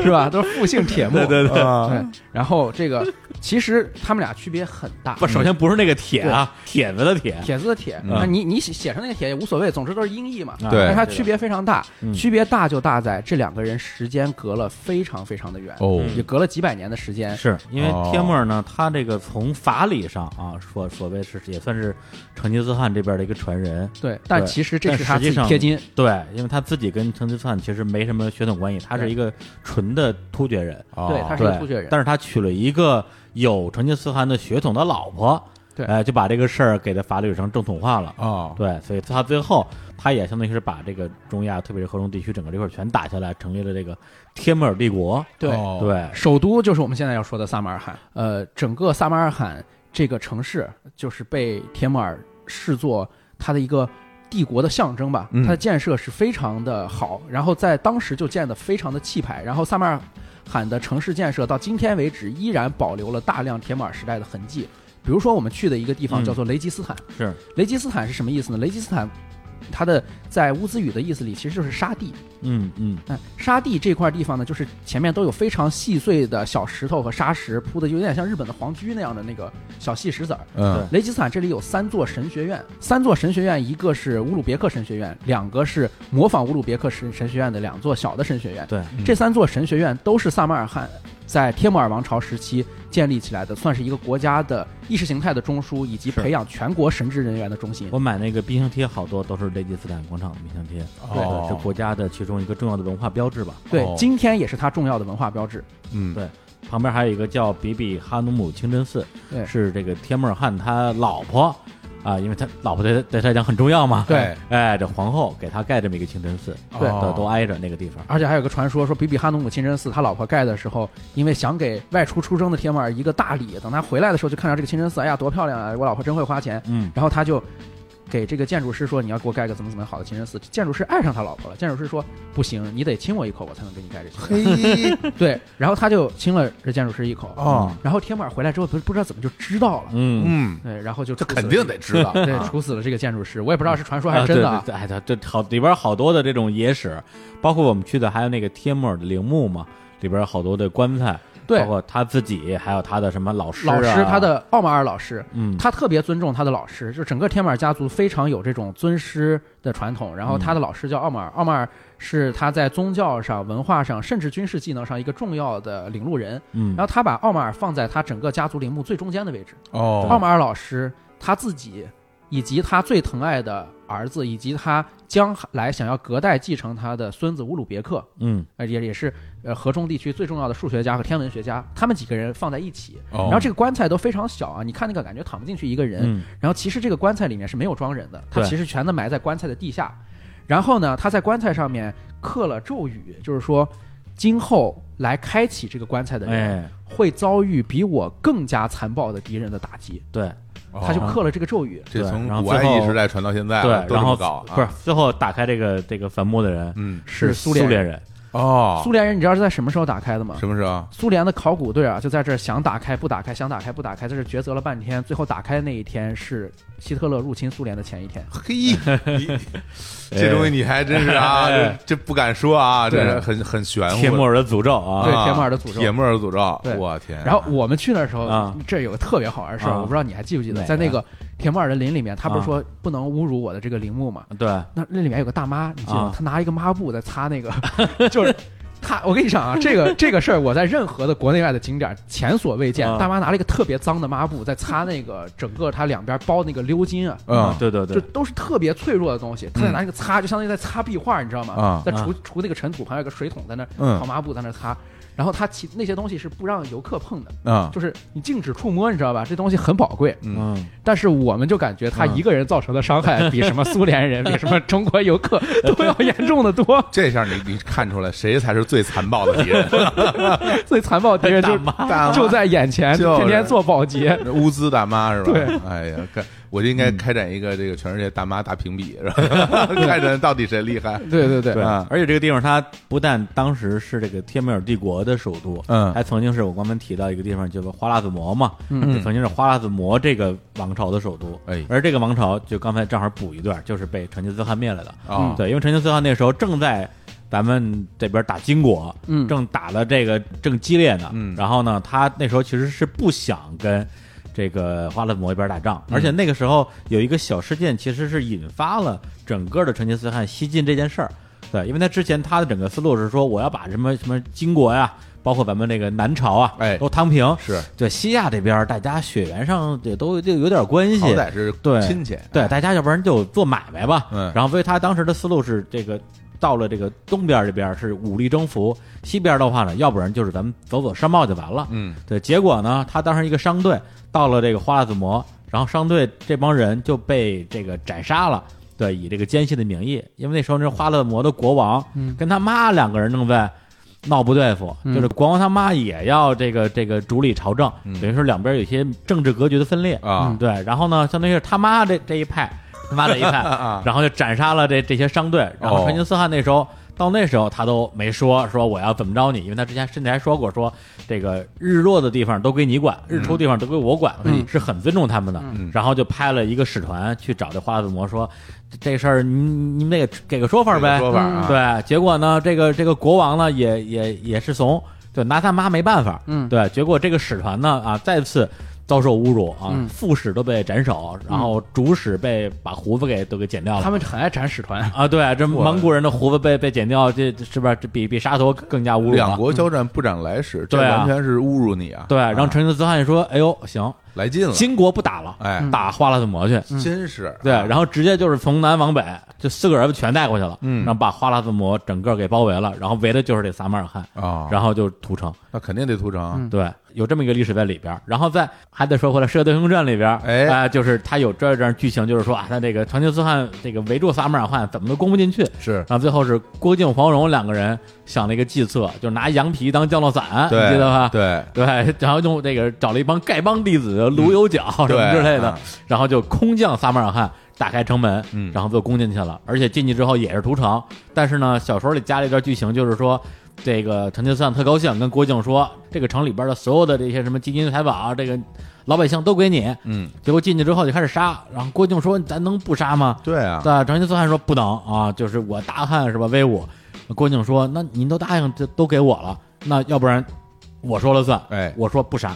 然后成吉思汗就非常的不爽，然后就说行，对，这也这告答应你啊了，是吧答应你了，那我同意，但是不给我大汉面子嘛。是对，但是在历史上呢就没有郭靖，所以这个撒马尔罕这个城市在那个时候是被屠过一次的。哎呀嗯嗯然后我们在撒马尔罕，其实我觉得最好玩的还不是这大清真寺啊，或者雷吉斯坦神学院，嗯最好玩的是我们去了一个地方叫夏伊辛达。啊，对，夏伊辛达呢是一个其实算是一个集体合葬的陵墓，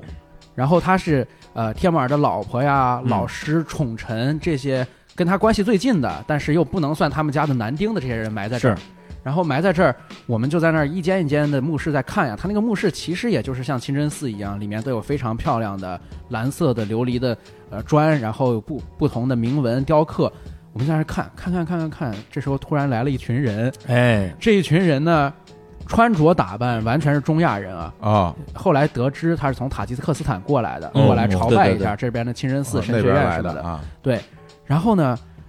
呃，我不知道为什么我们团里面啊，就有一位啊我的老乡，是一啊个兰州大姐。兰州大姐，兰州大姐不知道为什么就突然认为这帮人可能是她的老乡，就用当地语言与对方尝试交 流。为什。你说的是当地语言是兰州话是吧？对对，对方予以了热烈的回应。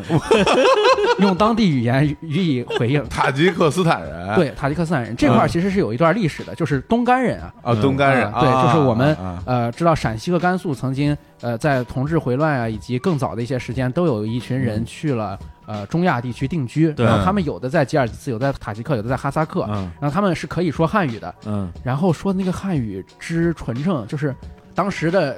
情景就是这样的。他们说问我你是哪地方来的，我说我是兰州来的。然后那个呃老爷爷捋了捋胡子说兰州好地方，兰州好地方。而而且当时我我第一反应说，哎呦，说这这帮这是中国还是外国人啊？嗯中文说的也不太好，应该是外国人吧？嗯后来小指说他说的都是兰州话， 对他中文不是不好，他中文是非常好。是非常标准的兰州话。我天，对这个太好了对，特别嗯牛。然后他们确实是外国人，他们根本就没有中国国籍，也没有去过中国，啊！嗯只不过土就生会土长的土生土长塔吉克斯坦的人呃外国人。对，就去那儿朝圣去了。去那儿朝啊圣，他们起码会塔吉克语、乌兹别克语、俄语、兰州话，兰嗯州话 不会不会汉语，不会普通话啊不会普通话。太牛了，这个嗯嗯是，嗯啊、然后我们之后呃，差不多就离开了萨马尔罕，去了另外一个历史文化名城。这嗯个城市其实说起来比萨马尔罕更有特点，因为萨马尔罕我刚才说有老城有新城嘛，它整个城市的古籍的修复其实是不如这个城市的。这城市是布哈拉，布布哈哈拉啊看起来真的是一个啊、就像它当时是伊斯兰教世界的支柱一样，现在看起来也是非常的古色古香这样一个城市。布哈拉这个城市有一个在景观上重大的特点，就是到处都是清真寺，到处都是古城。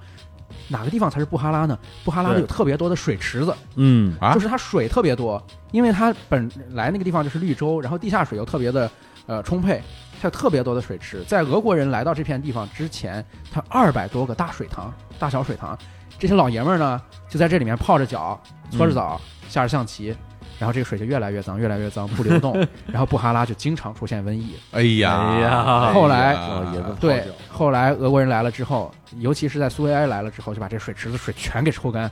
嗯然后只保留了一个重要的水池。嗯哦我们住的地方就离那个水池不远，哦，然后在水池旁边有一个阿凡提骑小毛驴儿。对对对对对，那那现在那水池子还有老爷子泡脚吗？没有，那个水池子水还是很浑，但是已经没有老爷们儿泡脚下象棋了，哦下国际象棋都没有了。对，还是得说两句这个布哈拉这个这个历史啊，它本身也是这个乌兹别克斯坦非常重要的这么一个历史名城嗯啊，应该是仅次于撒马尔罕吧？而且他在九到十世纪的时候，曾经做过波斯的萨曼尼王朝的都城。对对对，就哦整个它在呃乌兹别克斯坦民族形成和民族认同构建这一块儿是非常重要的地位，哦而且呃我们之前不是还说过，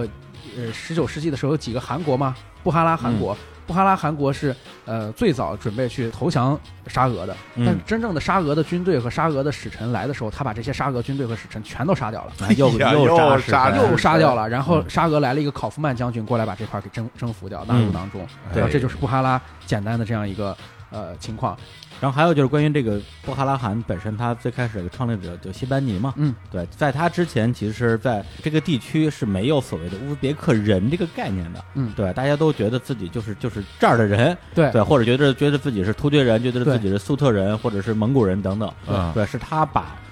乌兹别克人这个概念，首先就是能够。确立起来，那之后的人就说啊，我是乌兹别克人了。嗯，哦而且刚我们也聊到这个铁木尔帝国，最后其实是被灭在这个西班尼，就是布哈拉汗国手里边的。对，当然灭完之后呢，这个谢班尼自己的这个下场也比较惨啊，因为这个铁木尔虽然已经死了很多年了，嗯这个铁木尔有一个后人啊，中间隔了估计有四五代，叫巴布尔，嗯，然后呢，他最后联合了另外一个叫那个好像是萨珊王朝吧，嗯一起把谢班尼给杀了，而嗯这个巴布尔呢，到最后也没能把这个地儿抢回来，嗯没办法就去了印度，嗯，然后成立了一个新的王朝，叫莫莫卧卧儿儿王朝对叫莫卧儿王朝，啊，对，那这是吧真的足球看出印度人得多不能打 呀！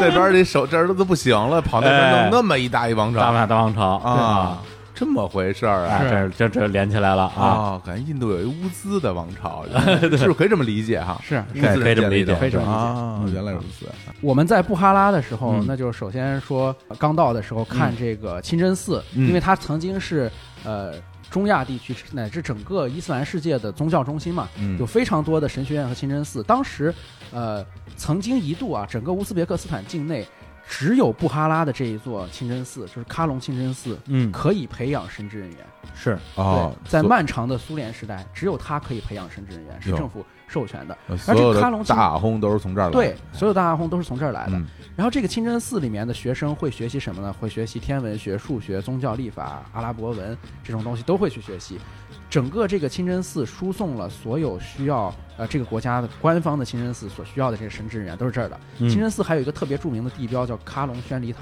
对，这个喀隆就是大的意思，就是嗯 great 的意思，大宣礼塔，大宣礼塔非常高。哎，到今天依然是布哈拉最高的建筑。你现在哦爬上去可以俯瞰整个布哈拉的全城的风光。对，那现在那还在还在用吗？还在用，啊，对，，而且可以爬上去。嗯，然后据说这也是这个成吉思汗当年也到了布哈拉，嗯据说啊，野史说也要屠个城还，必须吐槽，哎，结果来了之后呢，他看见一个宣礼塔之后，这个帽子被吹掉了嗯哦然后他就去低头捡帽子，说：“哎呀，这个宣礼塔真牛逼啊，居然能让我低头，哎嘿算了，不屠城了。”哎 对，呀，大概有这么个段子。哎对呀，对是。然后我们在布哈拉的时候还去了一个地方，叫做雅克城堡，就是嗯这个城堡呢，就是后来啊、包括俄国人呀，然后苏联人、苏俄人，他们都进攻的时候，其实算是一个呃城市里面。呃，易守难攻的这么一个地方吧，哦雅克城堡里面陈列了一些整个布哈拉汗国和布哈拉王室的一些呃珍贵的藏品啊，你说那个那个个小博物馆是吧？。对对对哦，里边那那特逗，因为这个布哈拉啊，他们的最高这个统治者呢，还不叫这个什么什么汗啊什嗯么的，叫阿米尔，埃米尔其实就是对埃米尔，埃米尔啊嗯，对，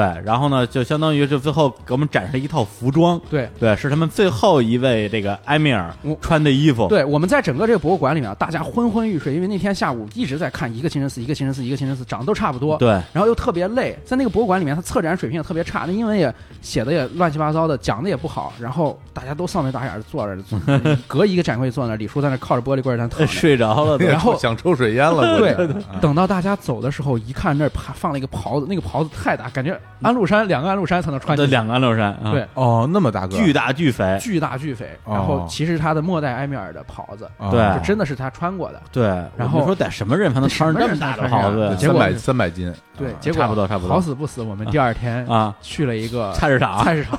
菜市场里面什么东卖什么东西都有。啊然后我们找一个瓜摊儿，当时想买一个啊哈密瓜，对，切瓜的这个人跟埃米尔长得一模一样。 前一天我们在那儿看这个博物馆的时候，博物馆讲解说，末世埃米尔最后找不着了，你知道吗？啊，对对对，下落不明了，下落不明他啊跑出去了，然后也不知道跑哪儿去了，啊，就什么在简在单那儿的卖哈密瓜呢，就是他，对我们说哎一个王朝的背影不，是对体型也一样体吗？型也啊一一样，体型也一样，又大又圆的那种。长相也一样。我那就是他呀，他那有照片是吧？，对他有照已片，啊经有照片了，那时候对，啊而卖瓜这个人，我们好像也也照了，应该呃，照了一张照片，然后给我们给我们切瓜，而且他那个瓜呢，反正摆在那儿，然后嗯呢，我就是招呼我们试吃嘛，嗯然后我一吃说，哎呦，真甜，哎正好那两天那两天饿坏了嘛，啊我说这这这瓜好，是然后过去之后就吃了一块又一块，吃了又一块，后来觉得哎呀，他不买不合适了，买点儿吧。买点吧。然后呢，埃米 尔埃米尔特高兴，我说说你你要哪一个？哎我说我就要刚才试吃的那一个，那那小半块儿。嗯对然后埃米尔就一一脸那个鄙夷的表埃情米。尔一脸对鄙夷，我这最好吃的就是这 块儿，啊别的瓜哎只都有没这有一块甜。啊没有都没这个你甜，怎么发现我就是一块好吃的？ 真是啊，他是把那个瓜像我们夏天吃西瓜一样从中间拉开，嗯然后那半拉放那儿大家试吃嗯，啊这半拉已经成为一个摆设了，哦你知道吧？他可能觉得谁会买这个，然后李叔就点名要这个 这，李叔刻舟求剑，就这块甜，我就想要这个，太鸡 了， 哎对呀，对，那那那菜市场特特特特别好玩，我觉得比那个塔什干图那个楚苏集市好玩。那个菜市场里面啊，我跟你说都有卖什么东西的啊。嗯，首先一个特别奇怪的现象，家家都卖保险丝和灯泡。就是可嗯以想象，它那个城市的供电啊，肯定是非常老化或者对，不稳定的。家家卖灯泡，家家卖灯泡，不每个管你摊位卖什上都么有都卖灯泡。哦，那看来真是老断店对老断电，啊然后保险丝、啊启动器这种东西，啊，然后还有那种特别山寨的国际大牌，比如说 Zara、加上啊， Zara，然后阿迪达斯什嗯啊么都是假的，啊就直接啊拼音拼出来的 Zara，、啊然后啊里阿面卖阿各屌种。达斯是吧阿屌达斯之类的。然后呃，服装、嗯玩具、洗衣机、彩电、美的冰箱，什么东西 都有。 不是，就是说床这集市老卖洗衣机、彩电，我真是我真是感觉有点有点怪啊，没对见过这种啊。对哎嗯还有对还有什么当地的各种腌菜，啊就是就是就酸黄瓜、酸一切、酸西红柿，呃，哦酸西红柿、酸胡萝卜、酸茄子、酸黄瓜、所有东西都有。而且我们之前不是吃很多馕嘛，这些东西酸的东西都是跟馕一块儿上来的嘛。嗯我看有没有馕，嗯，发现一很多大姐啊拿推个三轮车，她拿一块抹布在那擦那个馕，哎是馕是啊，馕上面都有尘土，擦干净点儿。刚擦完天幕耳铃木，马上擦不囊来 哎了，呀还还是那大同一姐，个大姐，对他，他当时是在给呃呃给馕打蜡吧，我感觉是在上油还是在擦那个馕啊，我也不知道，反正那抹布看着也挺脏的，是吧？特别脏。哎对，呀特别然后脏一想，我我每天吃饭吃那个馕就是从这儿买的，估计对对，大姐都帮你擦干净 了。然后我们到那儿之后，晚上安排我们去洗了个澡，说是会有人按摩，哎就是三温暖。啊，哎，我我我我哎我，也想感受一下，不是哎这这一路太太累了，太累了，而且我辛苦我我跟你啊讲啊，我们之前在我发给李叔这个旅游链接的时候，他那个上面的介绍啊，在这个浴室这地方配了一张图，哎这张图是一大老爷们儿躺在那儿趴平整了，嗯然后后面有一个人在踩着你的后背，哎就，感觉特别奢华，像是巴厘岛泰式这种按摩感觉特别哦好。对然后海我们贝就说啊那不行，我得跟李叔去探一探。哎，然后我们到那儿去呢，这个浴室里面就跟小时候那种澡堂一样，非常简陋，男宾女宾。嗯最缺德什么呢？厕所在男宾这一边儿，啊，嗯厕所在男宾这 一边儿，厕所的门儿对着男士更衣服的这个柜子，啊，这个柜子呢跟这个客厅之间插了一道屏风，但是厕所的门可是在屏风和柜子之间的，哦也就是说不管男的女的，只要一推厕所门就能看着男兵在更衣。哦，然后呢，我们进去的时候有男有女，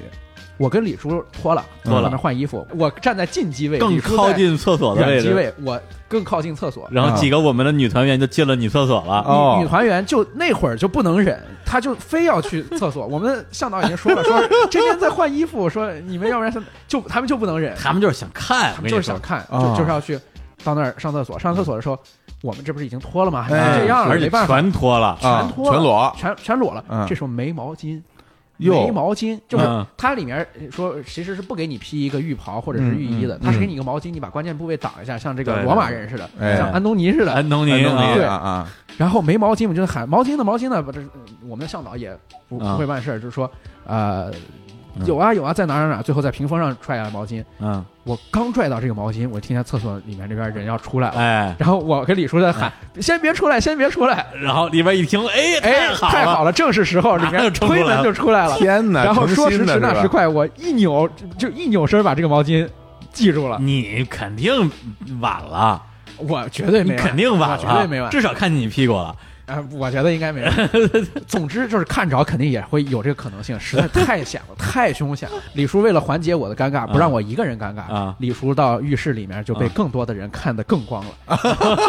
这一段简直是此行最大的亮点。我们进去之后啊，因为导游之前就跟我们说，为什么有的人来，有些人没来泡呢？就是说里面只有男的搓澡师和按摩师傅，对对对他搓澡按摩在一块儿的，都对是就是既给你搓了也给你按了。而且他以前是不接待女客人的，对后来因为这个旅游业，所以有些外国的女游客如果想体验，他们也欢迎，对也是欢迎这么一个逻辑，但是我不为你专门选派女技师，并且你也没有什么包厢之类的，嗯，都在一块儿按，而且这个一块儿这个厅啊，简直就是为嗯欣赏裸体准 备的，它是个八角形的。对对对，八角形的，你在各个方位都可以看见中间的中间这一个大圆操作石台头，啊，哦，对，然后呢，外面的这一圈各个角啊，有的是那种耳房，你在里面先蒸着等着；嗯有些是一个一个的坑儿，如果你要是你是女性的话，就把你推到那个坑里面去搓，这嗯样它是暗处嘛，外面的人也看不见。看不见，啊，然后我是在暗处搓的，啊然后外面的人也看不见，他只能看见一个你的脚嘛。嗯然后那个男的按摩师在里面因为给你搓按的时候，其实已经把浴巾给你解开了解，开了，哦但是你啊把你推到那个边儿，就像推到一个窑洞里似的，对对对你看不到。囊坑啊，对嗯，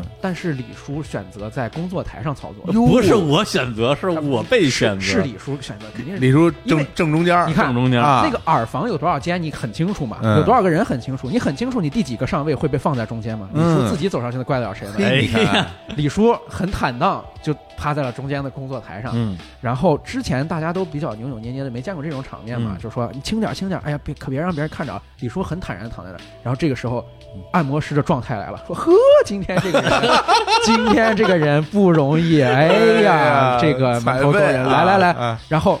我们的按摩师按的其实很轻的，就是基本上你要给他一个互动，因为嗯人在那里面黑灯瞎火的，对他你一得天哎也呦哎没呦客人，嗯他也很着急。嗯你这样，他扭我的胳膊，我我不出声，我就、嗯呃这样一下，他也嗯他也感觉没劲。嗯，，他弄李叔的时候，一掰李叔，李叔哎呦，然后人家感觉这个互动感非常强这钱花的值啊，李叔，这钱花值了。呃，李叔当时上去就叫了，李叔越叫他摁的越狠， 李叔那天真的是快瘫痪在那儿了。我这就死亡了，我就对不停的喊，我当时真的是害怕李叔在那儿，就是当时残疾，就是脊椎骨断掉啊，因为脱臼，对啊，就是叫的非常而惨。且那哥们儿完全是表演性的表演按性的摩我，李叔当时说不要那么厉害了，李啊对李叔当时用英国英国历史 no good，所以李叔说 no strong no strong， 然后那人说：“我操，你还嫌我不够对李壮？啊叔我让你对我让见你识看 看什么叫我让你 strong 看什么是死壮，敢说我不死壮？因为李叔一直在那嚎叫 嘛，李叔一直在嚎叫，对吧？挑嚎叫衅乐队啊然后旁边所有的等待按摩嗯的，在那儿争的，还有已经坐在那儿的人，全从耳房里面出来，围绕在李叔一圈儿看看到底有多死壮。”参观李叔。啊哦那这个时候他不是要翻 A B 面吗？哟，嗯让人站你站起来，已经都摁成那样了，你这个兜裆布早就掉了，是啊，早就掉了。然后李叔就随便翻，李叔疼嘛也顾精不彩上。了，下边儿对，李啊叔也顾不上，李叔都快残疾的人哪顾得上这个呀？啊，不是，当时我就有一个印象，就是我被翻过来之后，我就觉得我操，这不会不会走光了不吧是？一开始是背面，一开始，背面，然后翻正面，对，哦对当时那个兜裆布还在，但是啊他到底挡着没挡哦着，我不知道。我肯定是没挡着。对，我心还里坐心这里儿没 底。就是公公然露鸟嗯，没没，对然后我拿手就是葫芦了一下，啊，对，大概意思就是如果 葫芦什么了？大概意思就是如果刚才没挡上，我挡一下，哦结果传来了一阵女哄笑女生们的哄笑声，哟，我也不知道李是叔，李叔有几个得天独厚的 条件。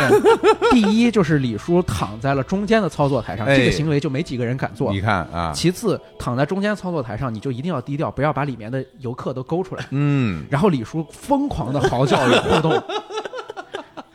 对，然后大家都出来看。然后我那个房间里面有一个捷克来的游客，他很会泡澡，他一盆一盆在那泡。嗯。李叔在那嚎叫的时候，我跟他本来在那聊天，然后他就冲出去了，他冲出去看李叔去了。 哦，他都看李叔看了半天，然后回来了。哥谁不想看？我也想看 啊看，因为李叔在那儿躺着的时候啊，周围的人不是说只是围观着李叔在那儿说说笑笑啊，或者是看李叔在那儿露鸟，周围的人其实是一种没有漏鸟，不要说漏对，就是周围的人有一种很奇怪的仪式感，你知道吧？嗯就是特别肃穆，周围人就在那儿站着，然后看着李叔，就身体微微前倾。哎，你们看过《达芬奇密码》吗？啊嗯，就是特别像一堆人围着一个祭坛，然后在那儿念念有词。你看这李叔这受罪呢啊！哎这这然后李李叔也听不清大家在说什么，就感觉在进行一种特别奇怪的仪式，你知道吗哇？塞哎李叔就是被献祭在了乌兹别克斯坦，特别恐怖。 感觉回到了古罗马啊，罗马浴场似的感觉，对，是啊李叔就是三生，你知道吗？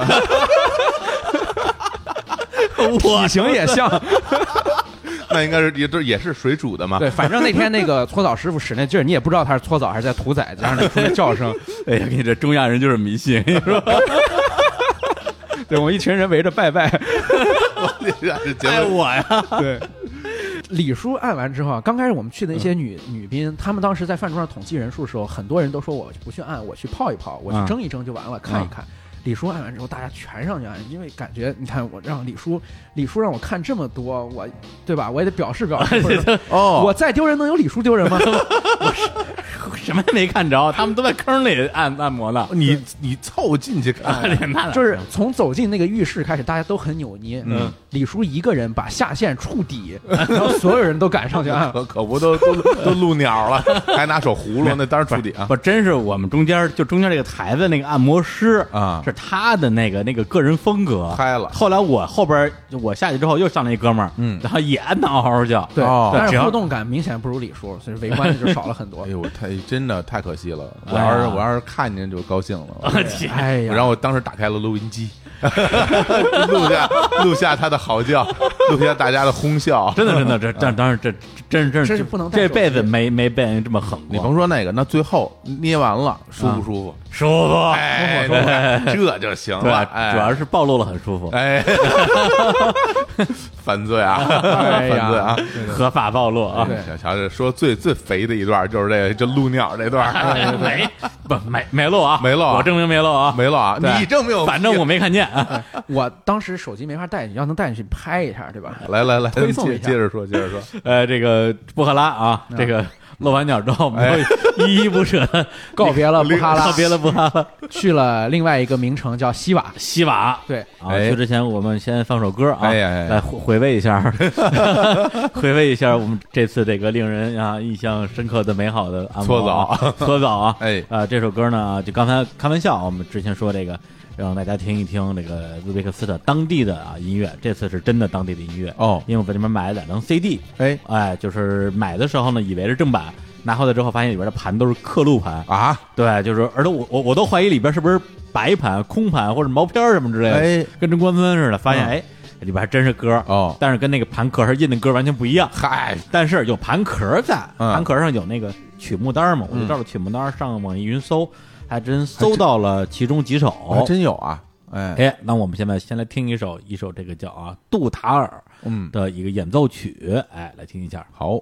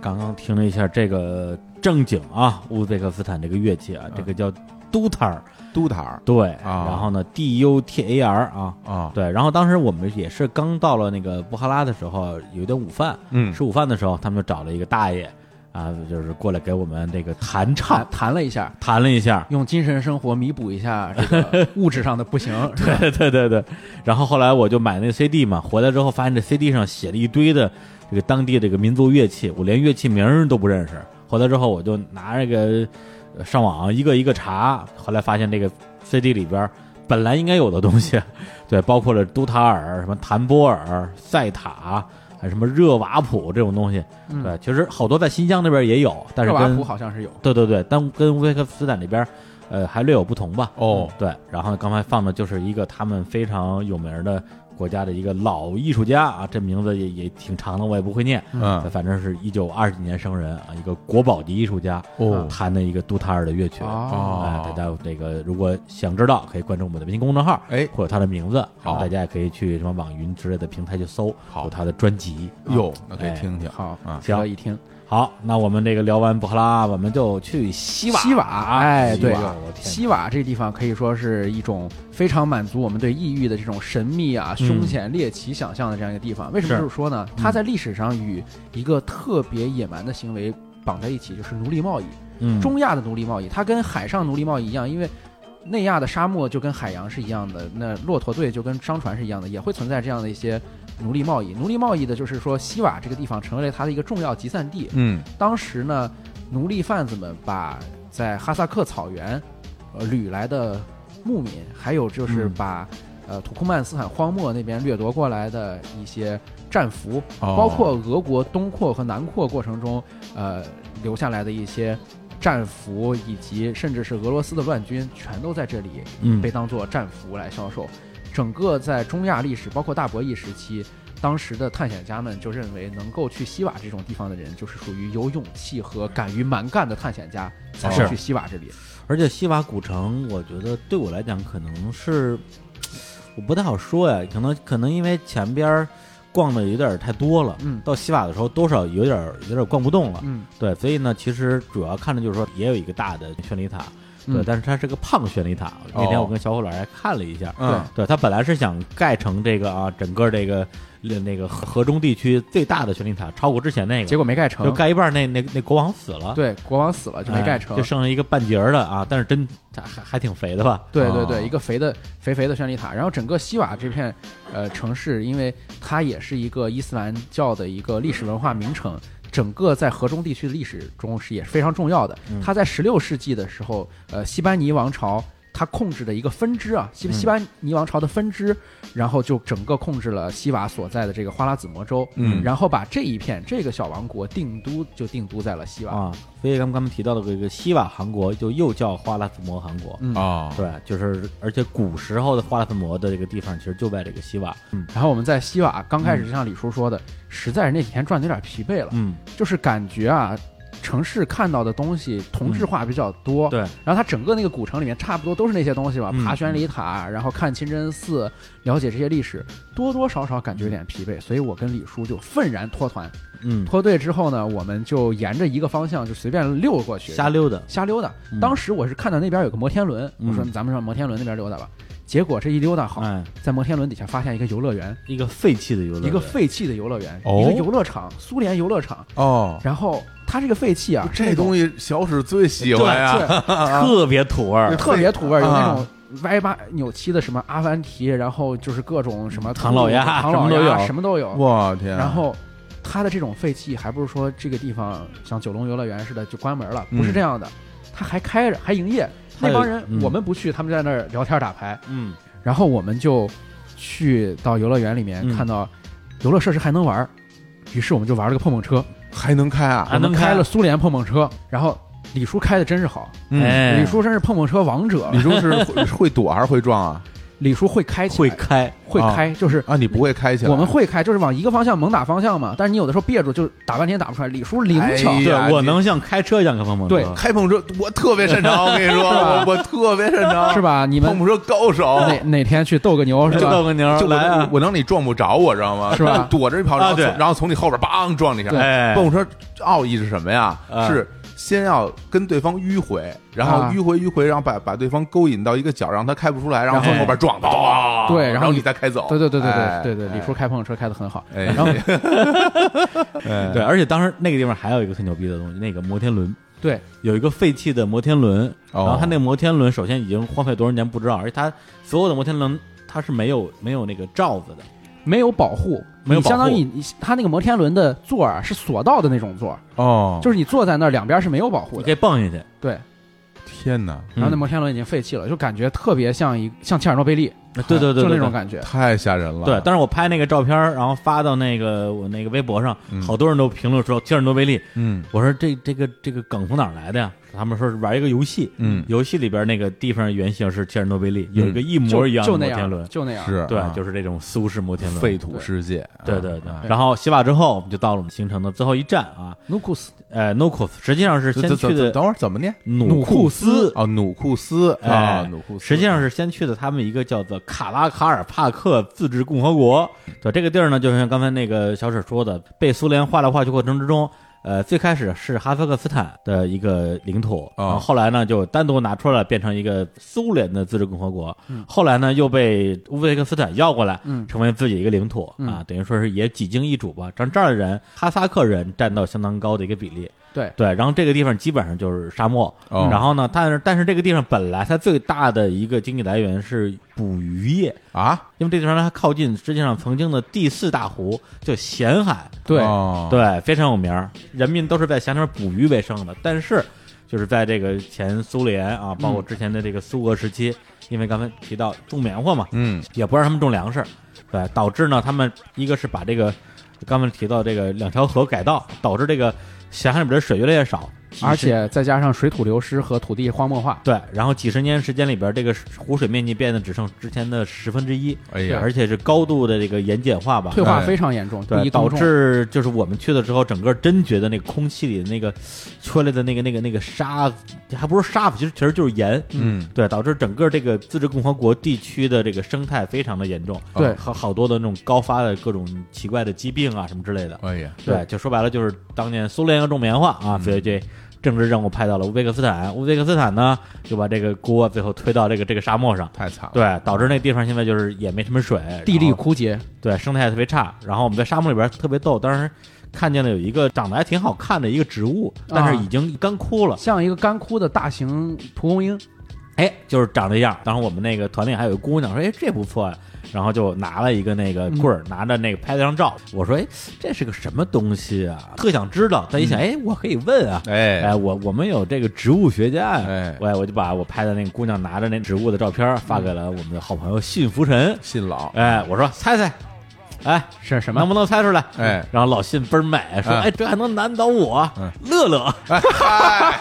我还猜姑娘是谁谁让呀 你？猜人了 哎？ 呀，而且我还没说话呢。”他说：“哦，好像不是 乐乐。”我说：“你这你没猜对，什么玩意 儿哎呦，？”他说：“你这我你这都干了，我实在猜不出来，嗯只能看出来是伞状科的啊我说：“伞状科，伞状科。”我说：“行，在路上没事儿干，搜一搜伞状科加沙漠。”哎，最后还真把这玩意儿给搜出来了，叫什么？叫沙生阿魏，沙漠生长的阿魏，阿就是阿的那个阿，嗯魏就是魏蜀吴的魏，哎哦，，这名儿好怪，啊对，，沙生对，就是这个这个东西本身叫阿魏，然后它分成了是，比如说沙生阿魏、丘陵阿魏、什么什么阿魏，哦，，哎，然后呢，上网一搜，看他看了看他生前的样子，嗯啊，他还挺好看的，是蒲公英吗？呃，不是蒲公英，哦，对，但是有绿那个叶儿的是吧有绿叶儿的，对，结果到沙漠里边就变成了一具具的残骸，哦对，所以说呀，这个是吧？这个国家呀，领土啊，真是对啊，这个河流改造最后啊，苦了我们家阿魏了。你看看，哎，但是呢，我走的时候，嗯，抓了一把阿魏的种子带回来了，啊真的啊也没人管啊我对天我准备回头种一我种， 带着虫都没人管。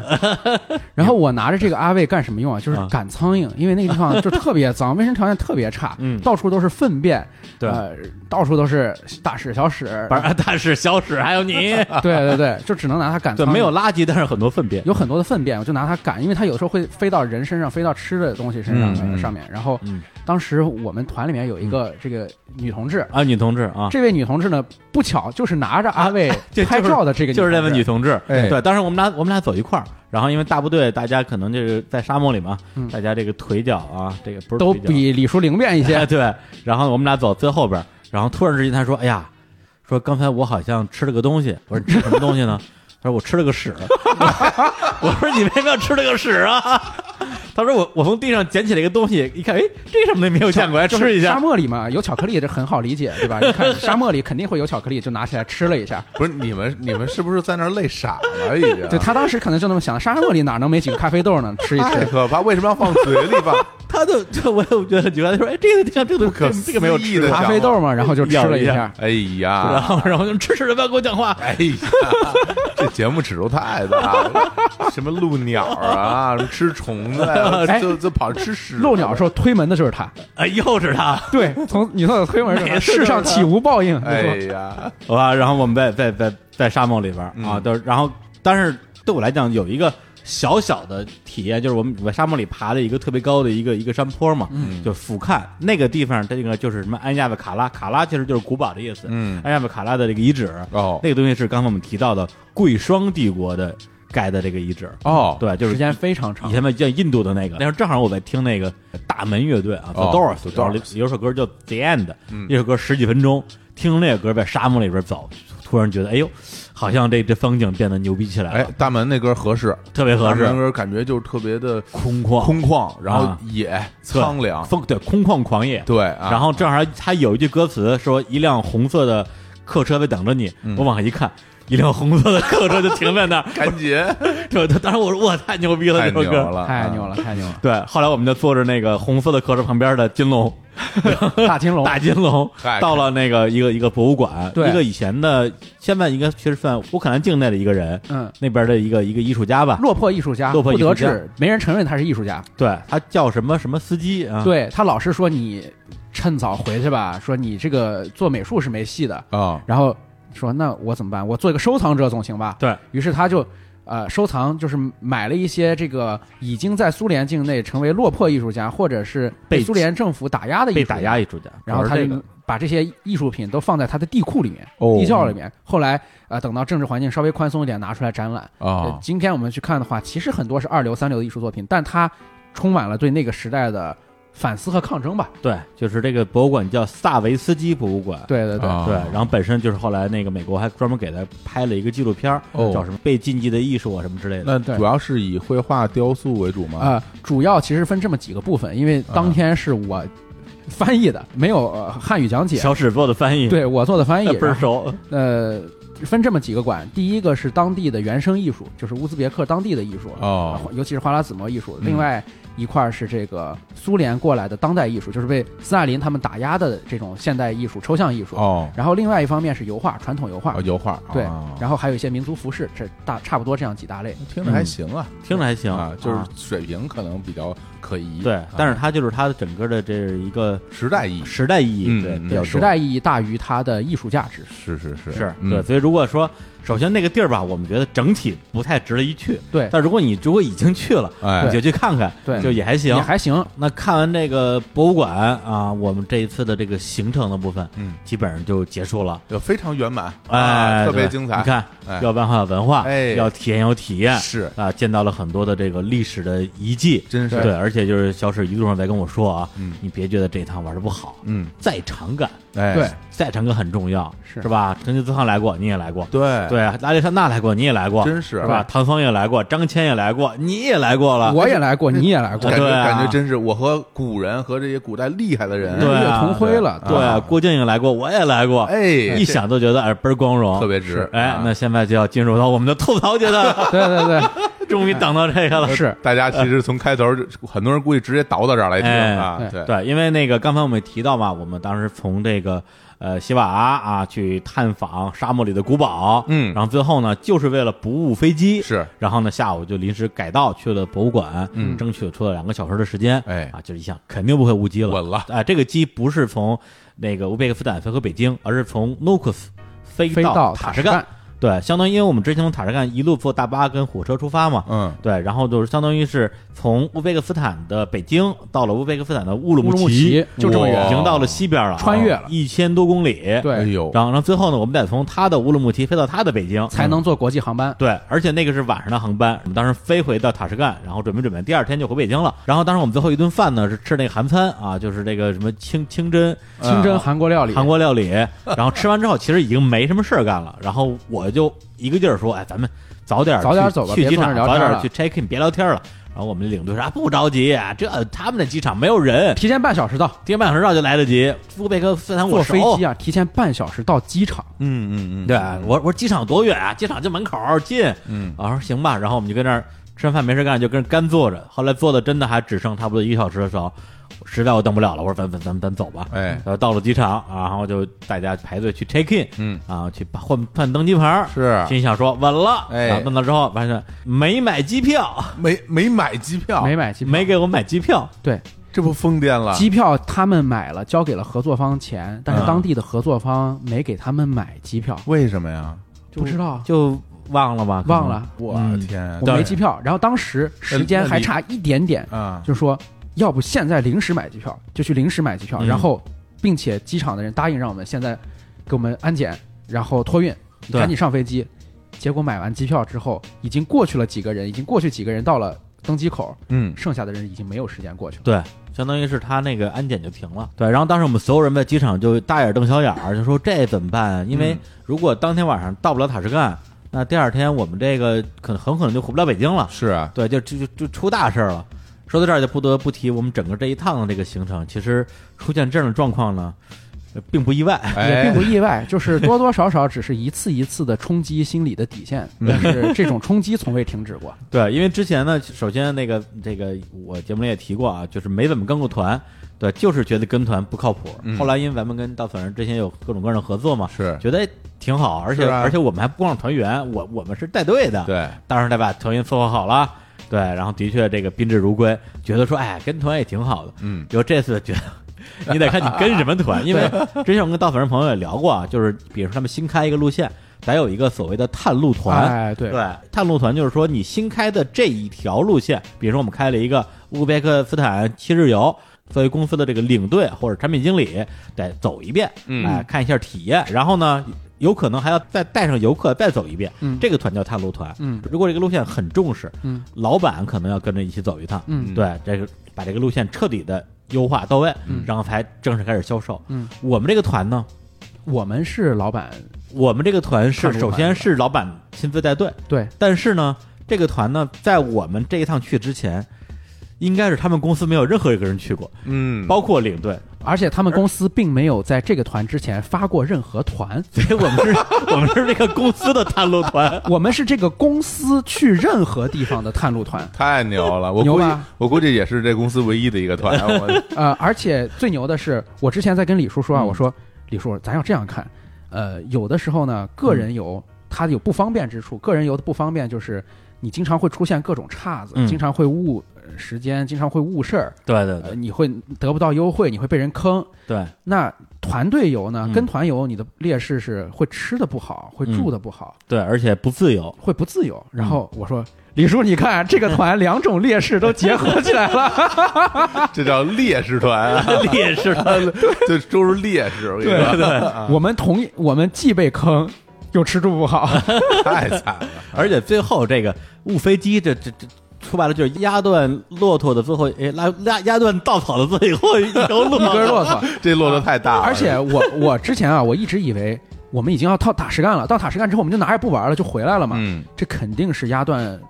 稻草的最后一根 骆驼，哎，但其实这是压断稻草的倒数第三根或者第四根 不骆是驼。你们先把这根骆驼先说 完，那最后你们怎么回到的塔什干啊？最后就是在那个叫叫那个叫努库斯的地卢方，克斯，对，这辈子不该去的地儿了。嗯，多住了一个晚上，哦第二多住了一个晚上对，第二天早上住在然后机场旁边对对，重新买的机票飞回来的。那你们后来的那个从塔什干回北京的机票那也晚嗯了呀？那个那个没晚，因为那个那晚个那个是那个相当于晚上的哦但是白天在塔什干一天的行程嗯就全都取消了全。都取消了，哎，那肯定啊对，啊，然后到塔什干之后，相当于我们就在那边只够时间去买点伴手礼，哎然后啊就对就奔对飞机了。嗯，对，因为这个事情其实最大问题在于说，从我们刚落地到乌兹别克斯坦，其实没过段时间就已经觉得不对劲了。嗯，对，说白了就是一路的这个行程接待，说白了就是吃住行嘛。对对，就是都其其恶劣程度超乎我想象。你当时跟我发消息 嘛，说说住的就是什么小旅馆啊它它不是、啊已经不是小，它就我觉得就是仅仅强于地下室。啊嗯对，就是那种城中村儿的招待所。城中村的那种，就是太惨了住宿六小时什么这种。啊！对，因为就是大家如果去过什么北戴河、南戴河，里边有什么李李庄、刘庄，嗯，就类类似于那种地方，太惨了，但啊是卫生条件比那李庄、刘庄要差得多啊屋里全是苍蝇。我哇我们天同行的姑娘说什么，在那个屋里有卫生间嗯嘛，然后马桶圈上一一排苍蝇。哎呃呀，然后这个嗯包括就是晚上睡觉也得特别吵，然后屋被子什么全是臭的，对。但是问题在就是说，如果你真是到了，比如说卡拉喀尔帕克共和国这种地方，沙漠里，咱嗯菲尔注意干纳特别山谷算了。对问题是我们在布哈拉，嗯全国的第四大、第五大城市，而且你知道吗，李叔，啊布哈拉是乌兹别克斯坦接待水平最高的城市之一。对啊，你照说你们找不到好酒店，这就属于瞎扯啊。按理说也应该也有更好的，啊肯定是有就是，当然有。啊对，但是他们也解释了说，因为今年什么他们电子签一下进了一大堆人，他们没想到，嘿，然后呢酒店就订晚了，导致没订到好酒店，对没订甚到至我们在同一个城市、嗯就就住两天，嗯还换了一次酒店，住酒店住的第一是极为折腾，第二个就是说极为曲折，比如行恨不得不要不要下了不要把它当说成酒店了啊，啊住就照住就住宿是条住件宿对住宿对下了大巴之后，我们的当地向导带着一堆人拖着箱子到处去找酒店，胡同里向导也不知道酒店在哎哪儿，对天哪，还在一找个还胡找同里错了地儿找，是对，然后这胡胡同里都是土路什么之类的，我们到，而且那个也也没有电梯，你还得扛着箱子爬二楼、爬三楼。那以你这个性格，你不当场就发火了，我发了呀我有我我当场就发火了呀，发火了呀。我就发火了呀。是吧？对，然后午休时间我都没休息，我就把我们那个他们老板不也跟着呢吗？我跟他说，我说我说你这样不行啊，是啊就是哥哥们儿，我也带队，不能这么弄。对嗯我给你讲讲啊，教育他中午，他说哎呀是这次是做的不好啊，你你多包涵什么之类的。结果 到后越来越差， 对，而且这个差，我觉得到最后其实有有点失控的感觉，就是他自己已经、啊已经他自己已经 hold 不住了呃，麻麻木了。对，这是这是住、嗯吃的话呢，就是刚才其实开始提到了，就那几样儿、嗯啊，永远就是就是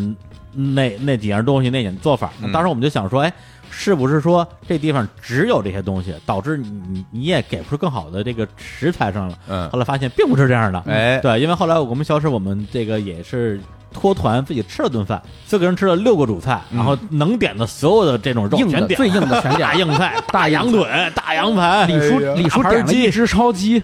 嗯对，然后就吃了之后就剩一半儿啊，对，然后就觉得好说好我好吃，好不好吃？好吃好吃，那顿是好吃的，好吃。啊那顿是好吃那的，说明人家不是没有好吃的对东西，是有好吃东西是的不给你们吃好吃的啊。东西，然后最后一算下来，人均五 十，对，人均那50么便宜啊他，就那那么个好便宜啊吃就就程度，就像你在看《西游记》里面在蟠桃会上那那种吃呃法。那你们这对团餐是不是人均五毛啊？我真不好说，感觉就真的便宜是吧只能说我们这次这个这个住的标准跟餐的标准有点太低太了，低了，而且是就是说吃饭的地方刚开始就是一些我觉得，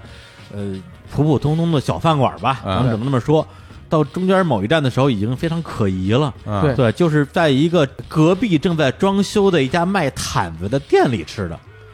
我们还在工地里吃过那个卖毯子店，其实它上面正在施工，有对，脚手架它。整它整个那一排房都在施工，只有这这个房子没有施工。当然，他对家是卖毯子的，对嗯我就卖毯子店里边就是临时感觉支两张桌子就开始吃了，对，感觉就像什么呢？就是说这个哎，有有一帮中国的这个游客来了啊。你给整点哥们儿吃的，对是啊我对我打电话给我卖毯子的哥们儿说，哎，你赶紧弄两桌饭，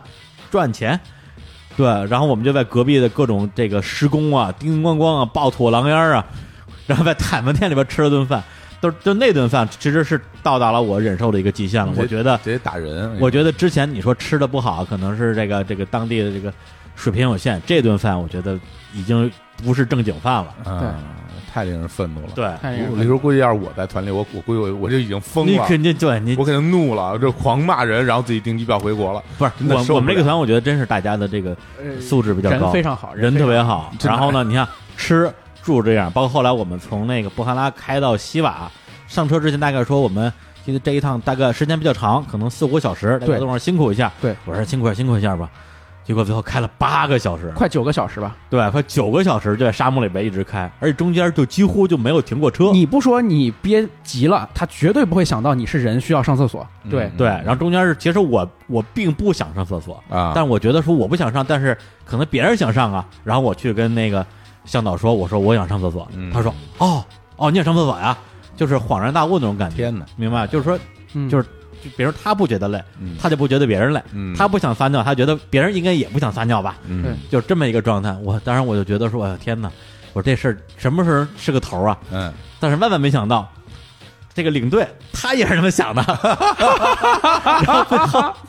对，就是在前面所有事发生完之后，然后后来误机重新买机票，然后送我们去塔什干机场，那我们领队也受不了了，然后他呢给他的应该是个人朋友吧，想发个微信吐槽一下，嗯大概歌词大意就是说，哎呀，这个带团太难了，终于要送他们去机场了，终于结束了，嗯对，然后发到我们的群里了。发到我们的群 里了，好就是，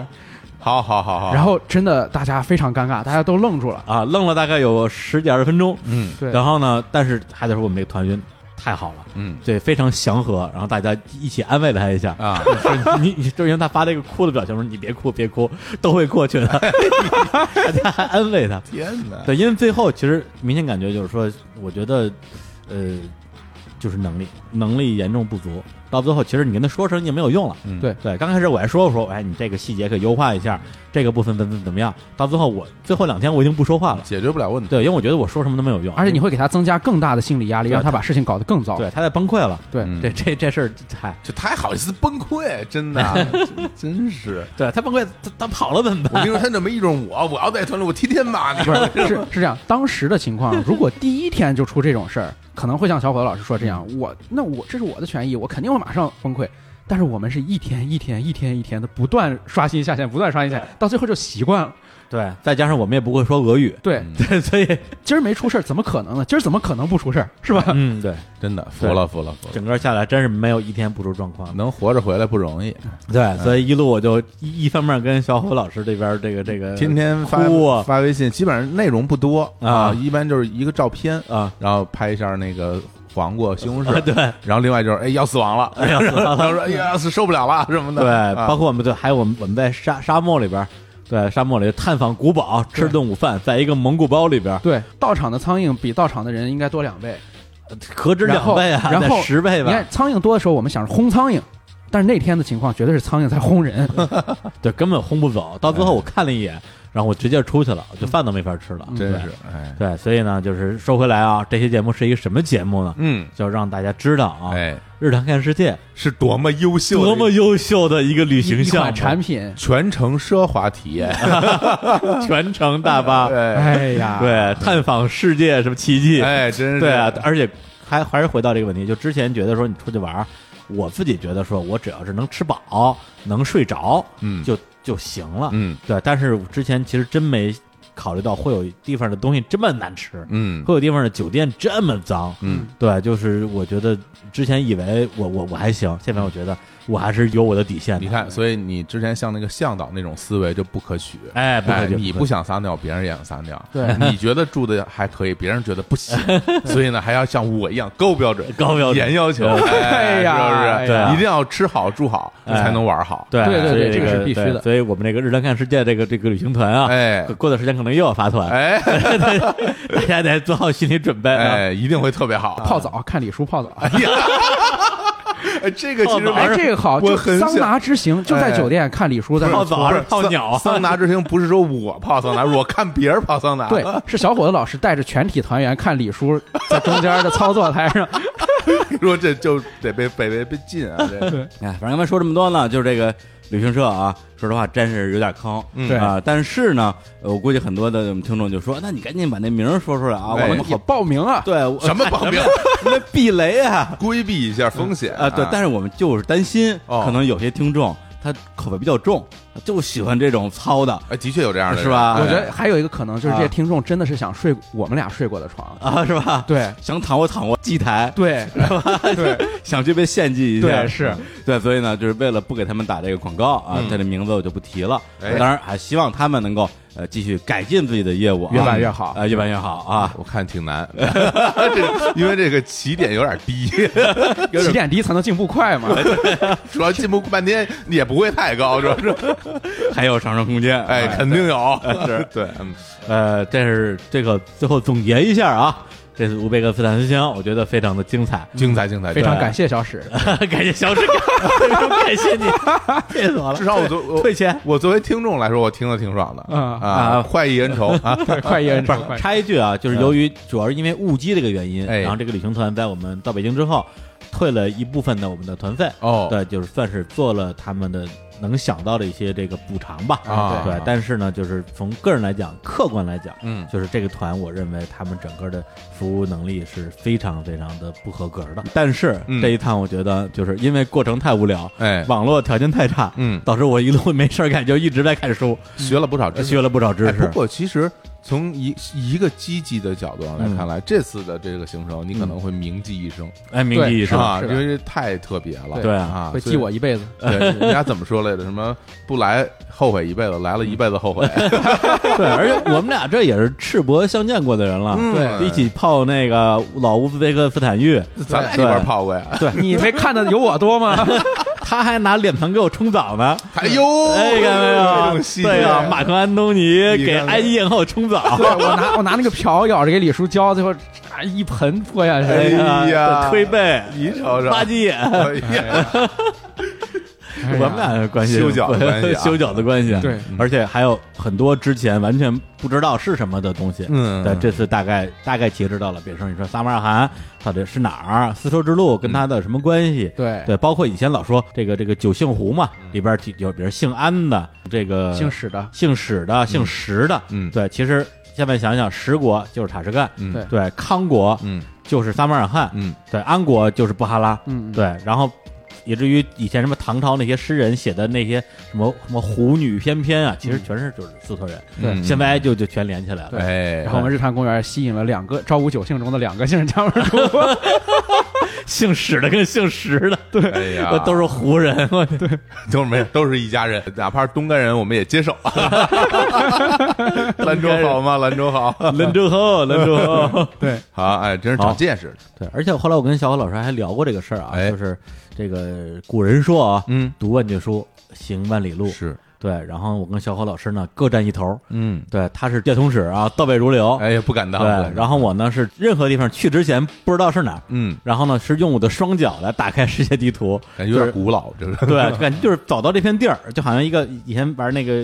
那个游戏一样，大富翁是吧？对对，全是就地图是整个是黑的，啊啊啊我走到那儿这块儿亮了，啊，对没走地儿还是黑的。对采地图模式呃啊，啊，对，但是现在哎，因为去的地儿够多，嗯现在已经有点连起来了。是啊，一到这边说，哎，这儿谁来过？说马其顿国王来过，哎，约旦他们也去过。哎说哎，说这个点摩尔的这个后代啊，后来成立了莫卧儿王朝。哎，这印度我去过，哎，嗯对，哎有一种连连起来了连起来的感觉。对哎，还是非常快乐的。大的全球史在心中了。哎，太对好了对，嗯接下来那个燃看世界啊，嗯，我们这个项目也会啊，跟着李叔的这个脚脚跟步啊对对对，，跟着去更多的奇怪的国家，嗯啊，好，那关于这个这个物资行啊，物资行的各种倒霉事儿啊，嗯咱们就说这么多。哎啊，最后我们还是热烈庆庆祝，热烈欢迎啊，哎小史史蒂芬，哎呀，又终于开了啊个新坑啊， 啊！这对，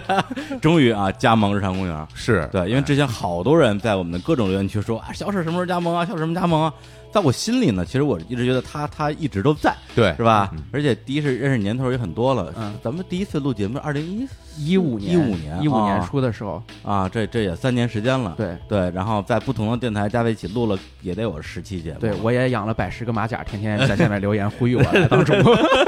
哎，就是前段时间我们这个啊这个主播大聚会啊，在北京我们吃饭，哎然后那天那个小史啊，嗯作为我们这个啊新进主播，是虽然还没有公开，但是对也参加了我们的饭局，然后当时我就说呀，我说挺感慨。你说二零一五年到一八年这三年啊，真是发生好多事儿。真是嗯还啊记得小史第一次当时在那个大内上节目啊，喷遍所有主播，对对，说什么这个小伙子那个聊宇宙，哎聊什么宇宙啊？你懂什么宇宙啊？就真是这种。嗯然后说说石老板啊，石老板，你这个就是说不好笑本人，哎是吧？赶紧回去上班去吧啊！朋友跟朋友圈很快用完，哎，对，跟你领导说我对社会大意了。哎哎，结果呢？哎，过了三年，石老板这个单立人儿做的风风火火啊嗯哎，融了好多轮儿。是然后呢，跟小石两个人一直在饭桌上，俩人嘀嘀咕咕，坐一起，哎，说哎，要不要不然我给你投点儿，哎要要要不我给你投点儿哎，呦，你看俩人聊的挺好， 老乡坑老乡，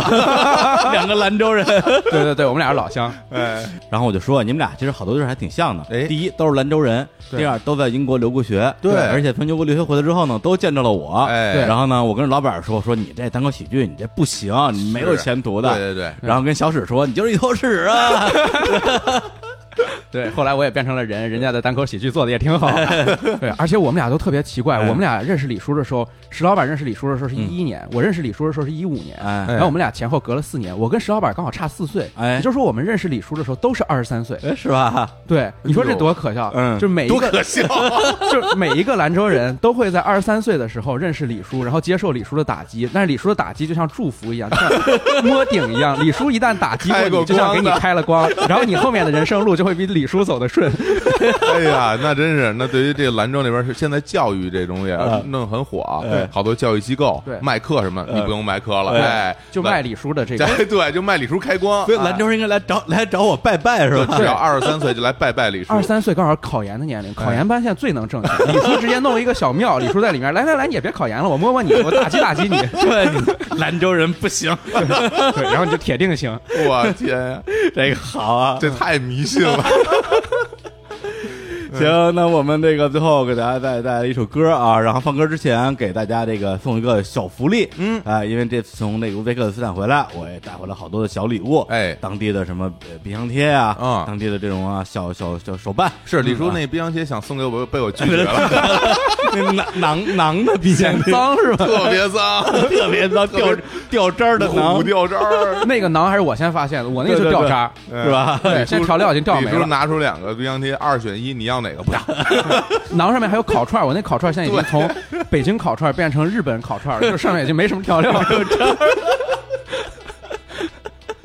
对，然后呢，后来我想了想啊，这东西送这是情义不够重，那真是对，嗯这礼轻情义才重，嗯一定要送更更轻的礼。 有还有更轻的，成反比，哎，就是我们这回带回来好多的这个乌兹别克斯坦当地的这个货币啊，哦索姆送钱，哎送钱，拍钱啊，对，因为那钱不是哇一千二百比一吗？嗨，然后到最后你也花不完，嗯然后就兑换还不够费劲的呢，嗯因为最后你全换了，最后人民币也就几十块钱，嗯还不如拿回来做个纪念。哎后来我说，那干脆咱们节目里边就把这钱散了，给它散出去，千哎是金吧散去对，哎大家什么这转微博啊，哎嗯转微信朋友圈，然后过来给我们截图发后台。啊，李叔大撒 币，是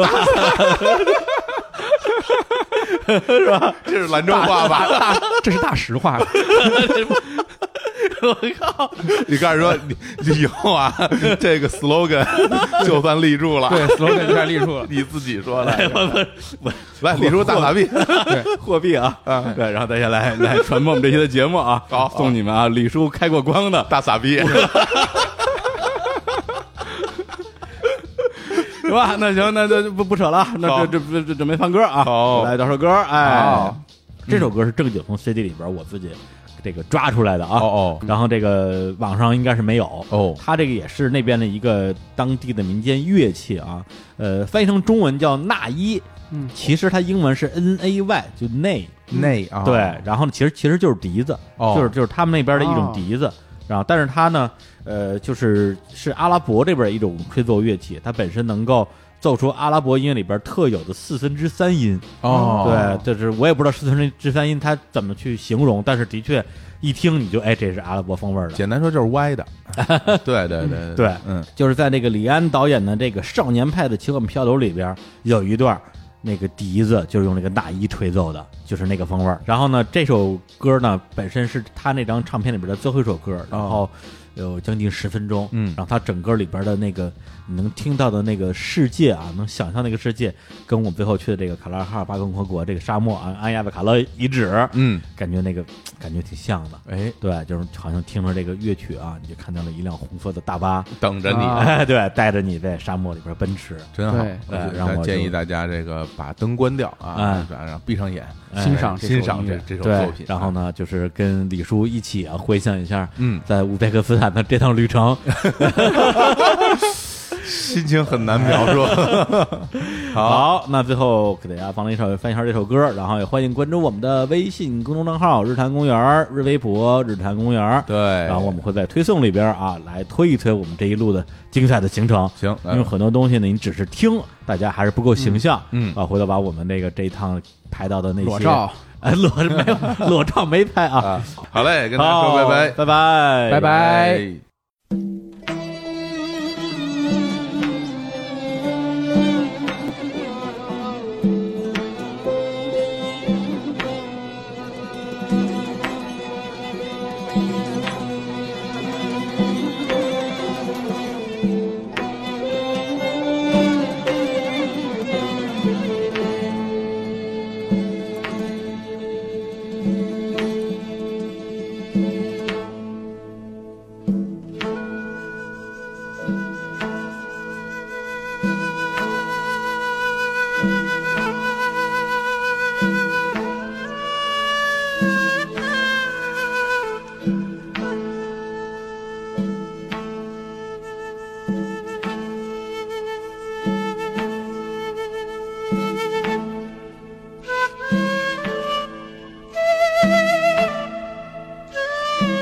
thank